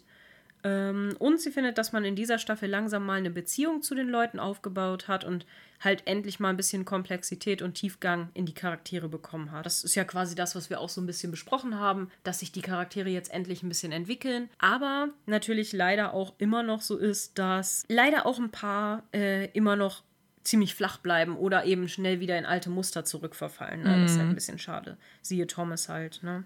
Ähm, so, jetzt schauen wir mal. Haben wir noch Nachrichten bekommen? Da muss ich eben mal kurz schauen. Das, äh, was wir am Anfang angeteasert haben im Aperitif, ähm, wollen wir jetzt erstmal nicht weiter vertiefen. Achso, genau. Tatjana hat uns geschrieben. Äh, hey, ihr beiden, ich hatte neulich, ihr, ihr hattet neulich im Podcast erwähnt, dass bei Lydia Poet der Anwalt, äh, keine Ahnung mehr, wie der heißt, in Klammern, die Stimme von Robert hat. Ist euch aufgefallen, dass Andrea, Lydias Geliebter, die Stimme von Matthew hat? Liebe Grüße. Ähm, das ist mir nicht aufgefallen. Genau, ich habe auch geantwortet, da ich die englische Variante gucke, ist mir das natürlich weder mit Robert noch dem anderen aufgefallen, weil das da einfach nicht dieselben Stimmen sind. Und äh, ja, aber im Deutschen ist, du sagst, dir ist es nicht aufgefallen? Habe ich, äh, es ist jetzt aber auch eine Weile her, dass ich die Serie ja geguckt habe. Es sind ja auch nicht viele Folgen. Ich glaube, es sind sechs oder sieben Stück. Also das hast du ja an zwei, drei Abenden hast du das ja durch. Da mhm. ist es mir nicht aufgefallen. Mir ist direkt Robert aufgefallen, das auf jeden Fall. Aber ähm, als ich es mit meinem Freund gemeinsam geguckt habe, man, dann drückt man Pause, dann diskutiert man über die Dinge, die so passiert sind, was man cool findet. Und darüber habe ich es dann wahrscheinlich überhört. Mhm. Aber geile Ergänzung. Downton ist ja. überall. Downton ist überall, genau. Genau, dann hatten wir gefragt, wie aufgeregt ihr seid, wenn es wirklich eine Staffel 7 geben würde. Da haben einige uns auch geantwortet mit Ja, unbedingt. Aber hoffentlich dann mit einem kleinen Zeitsprung, weil ja so langsam gerade die Kinder vielleicht ein bisschen zu alt sind für ihre jüngeren Rollen und so weiter. Mhm. Und äh, ja, da wurde auch ganz gut drüber diskutiert, aber das kann ich jetzt nicht alles zusammenfassen. Aber auf jeden Fall schreibt uns ruhig auch Nachrichten und kommentiert ruhig, was ihr dazu sagt äh, ob ihr das cool fändet. Mm, jetzt muss ich mal eben noch mal einmal kurz in die E-Mails gucken. Nicht, dass wir eine E-Mail übersehen oder so. Oh, ich hoffe, Aber dass Mosley seinen Catering-Service kriegt. Ich finde die Idee immer besser. das wäre richtig gut, ne? Dann sind wir auf jeden Fall mit dem Community-Teil soweit durch. Äh, wenn wir irgendwen vergessen haben, dann lasst es uns auf jeden Fall noch mal wissen. Schreibt uns einfach eine Nachricht, E-Mail, Instagram, Discord. Äh, meldet euch einfach bei uns, dann ähm, holen wir das natürlich nach, darüber zu mhm. sprechen. Ähm, ja, ich gebe feierlich äh, an Mona weiter mit dem kleinen Werbeblock am Ende. Und nie bin ich darauf vorbereitet. Nein, Quatsch. ja. Wir freuen uns natürlich, wenn ähm, ihr uns auf äh, Facebook eine Freundschaftsanfrage schickt, wenn ihr uns bei Instagram folgt. Gerade auf Instagram gibt es eigentlich auch immer neben unserem schönen äh, Discord-Server alle äh, neuesten Infos neben äh, diesem Community-Teil hier natürlich immer in der Aufnahme, damit alle auch immer up-to-date bleiben. Wie, ihr könnt unsere Folgen auch auf YouTube hören. Unsere Folgen könnt ihr eigentlich bei so ziemlich jedem Anbieter hören, den es gibt. Spotify, iTunes, und viele weitere. Genau. Wir freuen uns, äh, wenn ihr mitdiskutiert, an alle Neuzugänge, die äh, schon auf den Discord gekommen sind, die letzten Tage. Herzlich willkommen an euch äh, an dieser Stelle. Und dann könnt ihr uns natürlich auch, wenn ihr möchtet, unterstützen über Kofi oder auch über Steady. Da gibt es verschiedene Modelle und Abonnements, die ihr abschließen könnt, aber auch Einmalzahlungen. Das hat Isa ja auch in der Staffelbesprechung zuletzt sehr gut zusammengefasst. Aber ihr findet das natürlich auch alles in dem Linktree-Link, die meisten Informationen. Und ihr könnt natürlich auch in unserem Merch-Shop stöbern, wo es ab und zu ähm, ja, versandkostenfreie Bestellungen gibt oder eben auch Prozente. Wenn das so ist, dann würden wir das natürlich auf Social Media entsprechend mit euch teilen. Genau. Beziehungsweise leider haben wir es in letzter Zeit öfter mal vergessen. Aber guckt da einfach mal rein. Es gibt nämlich echt wirklich sehr, sehr oft irgendwelche Angebote. Also ja, da, äh, wir versuchen aber den Promotion-Kalender auch mal zu teilen mit euch, aber oft vergessen wir das leider. Ähm, aber wenn ihr da Interesse habt, dann äh, schreibt da einfach hin oder ansonsten schreibt uns einfach kurz an, dann informieren wir euch einfach darüber, wann es wieder Rabatte gibt. Erinnert uns da einfach dran, wenn euch da, wenn ihr da Interesse habt. Genau, genau. und mit Steady, das hat Mona ja eben gut schon zusammengefasst, da gibt es eben verschiedene Sachen. Gerade auch Einmalzahlungen sind da eben auch möglich. Und auch äh, über Kofi ist das möglich, da wo wir ja auch einmal schon ganz freundlich von äh, Papagena unterstützt wurden. Und natürlich bekommt ihr dann auch immer eine Kleinigkeit dazu. Unter anderem, ähm, wenn ihr Steady-Unterstützer werdet, bekommt ihr dann natürlich auf unserem Discord auch einen exklusiven Zugang zu unserem Mäzen-Channel der nur für Unterstützer ist, damit man da eben nochmal ein ganz bisschen privatere Community haben kann. ich möchte auch übrigens darauf hinweisen, Isa, ich liebe diesen Namen. Als Mediavistin schlägt da mein Herz natürlich höher mit den Die Mäzenen. Mäzene. ja. ja, ich habe mir auch Mühe gegeben. Ich habe mir auch äh, Gedanken gemacht. Ja, ja, genau. Dann an der Stelle nochmal kleiner Shoutout an den Podcast von unseren lieben Männern an Board Game Bravery. Da könnt ihr auch gerne mal reinhören. Die sind nämlich auch super toll und super spaßig anzuhören. Und natürlich an meinen eigenen kleinen zweiten Podcast, an äh, Let's Poe, ein Krimi- und Horror-Podcast, wo ich mit Jascha von Board Game Bravery über ähm, Krimi- und Horrorgeschichten rede und gerade in, ja, in der letzten äh, Woche, in den letzten Wochen haben wir über den Hund der Baskervilles, also über Sherlock Holmes gesprochen. Ja. Ja, ich kann keine Werbung für einen zweiten Podcast äh, mit mir machen, weil ich noch keinen habe. Ja, wer wenn, weiß, was noch kommt. Aber wer weiß, wenn ihr euch äh, wünscht, dass Isa und ich noch einen zweiten machen oder wenn wir mit Downton komplett durch sind. Denn ähm, auch wenn eine Staffel 7 im Raum steht, ist es ja durchaus ähm, ein äh, endliches Projekt und da müssten wir uns ja auch Gedanken machen, wie es thematisch weitergeht. Wenn ihr Ideen habt, teilt die gerne mit uns. Genau, und wir haben auch selber ja schon ein paar Ideen. Ähm, ich würde sagen, das ist jetzt wahrscheinlich noch nicht so spruchreif, weil es dauert ja noch eine ganze Weile und wir hoffen ja, ja. auch, dass es noch eine Weile weitergeht und ihr uns äh, treu zuhört. Ähm, wenn ihr natürlich wollt, dass wir äh, weitermachen und so, dann äh, unterstützt uns gerne, teilt uns, empfehlt uns weiter vor allen Dingen an eure Freunde, Familie, Großeltern, alle, die vielleicht Interesse an unserem Podcast haben könnten, weil das hilft uns eben sehr. Und da würden wir uns super doll freuen. Wie gesagt, teilt unsere Beiträge, liked, interagiert damit. Das hilft uns immer an Reichweite zu gewinnen und bewertet uns gerne, gerade bei Spotify und ich glaube bei iTunes geht es auch inzwischen.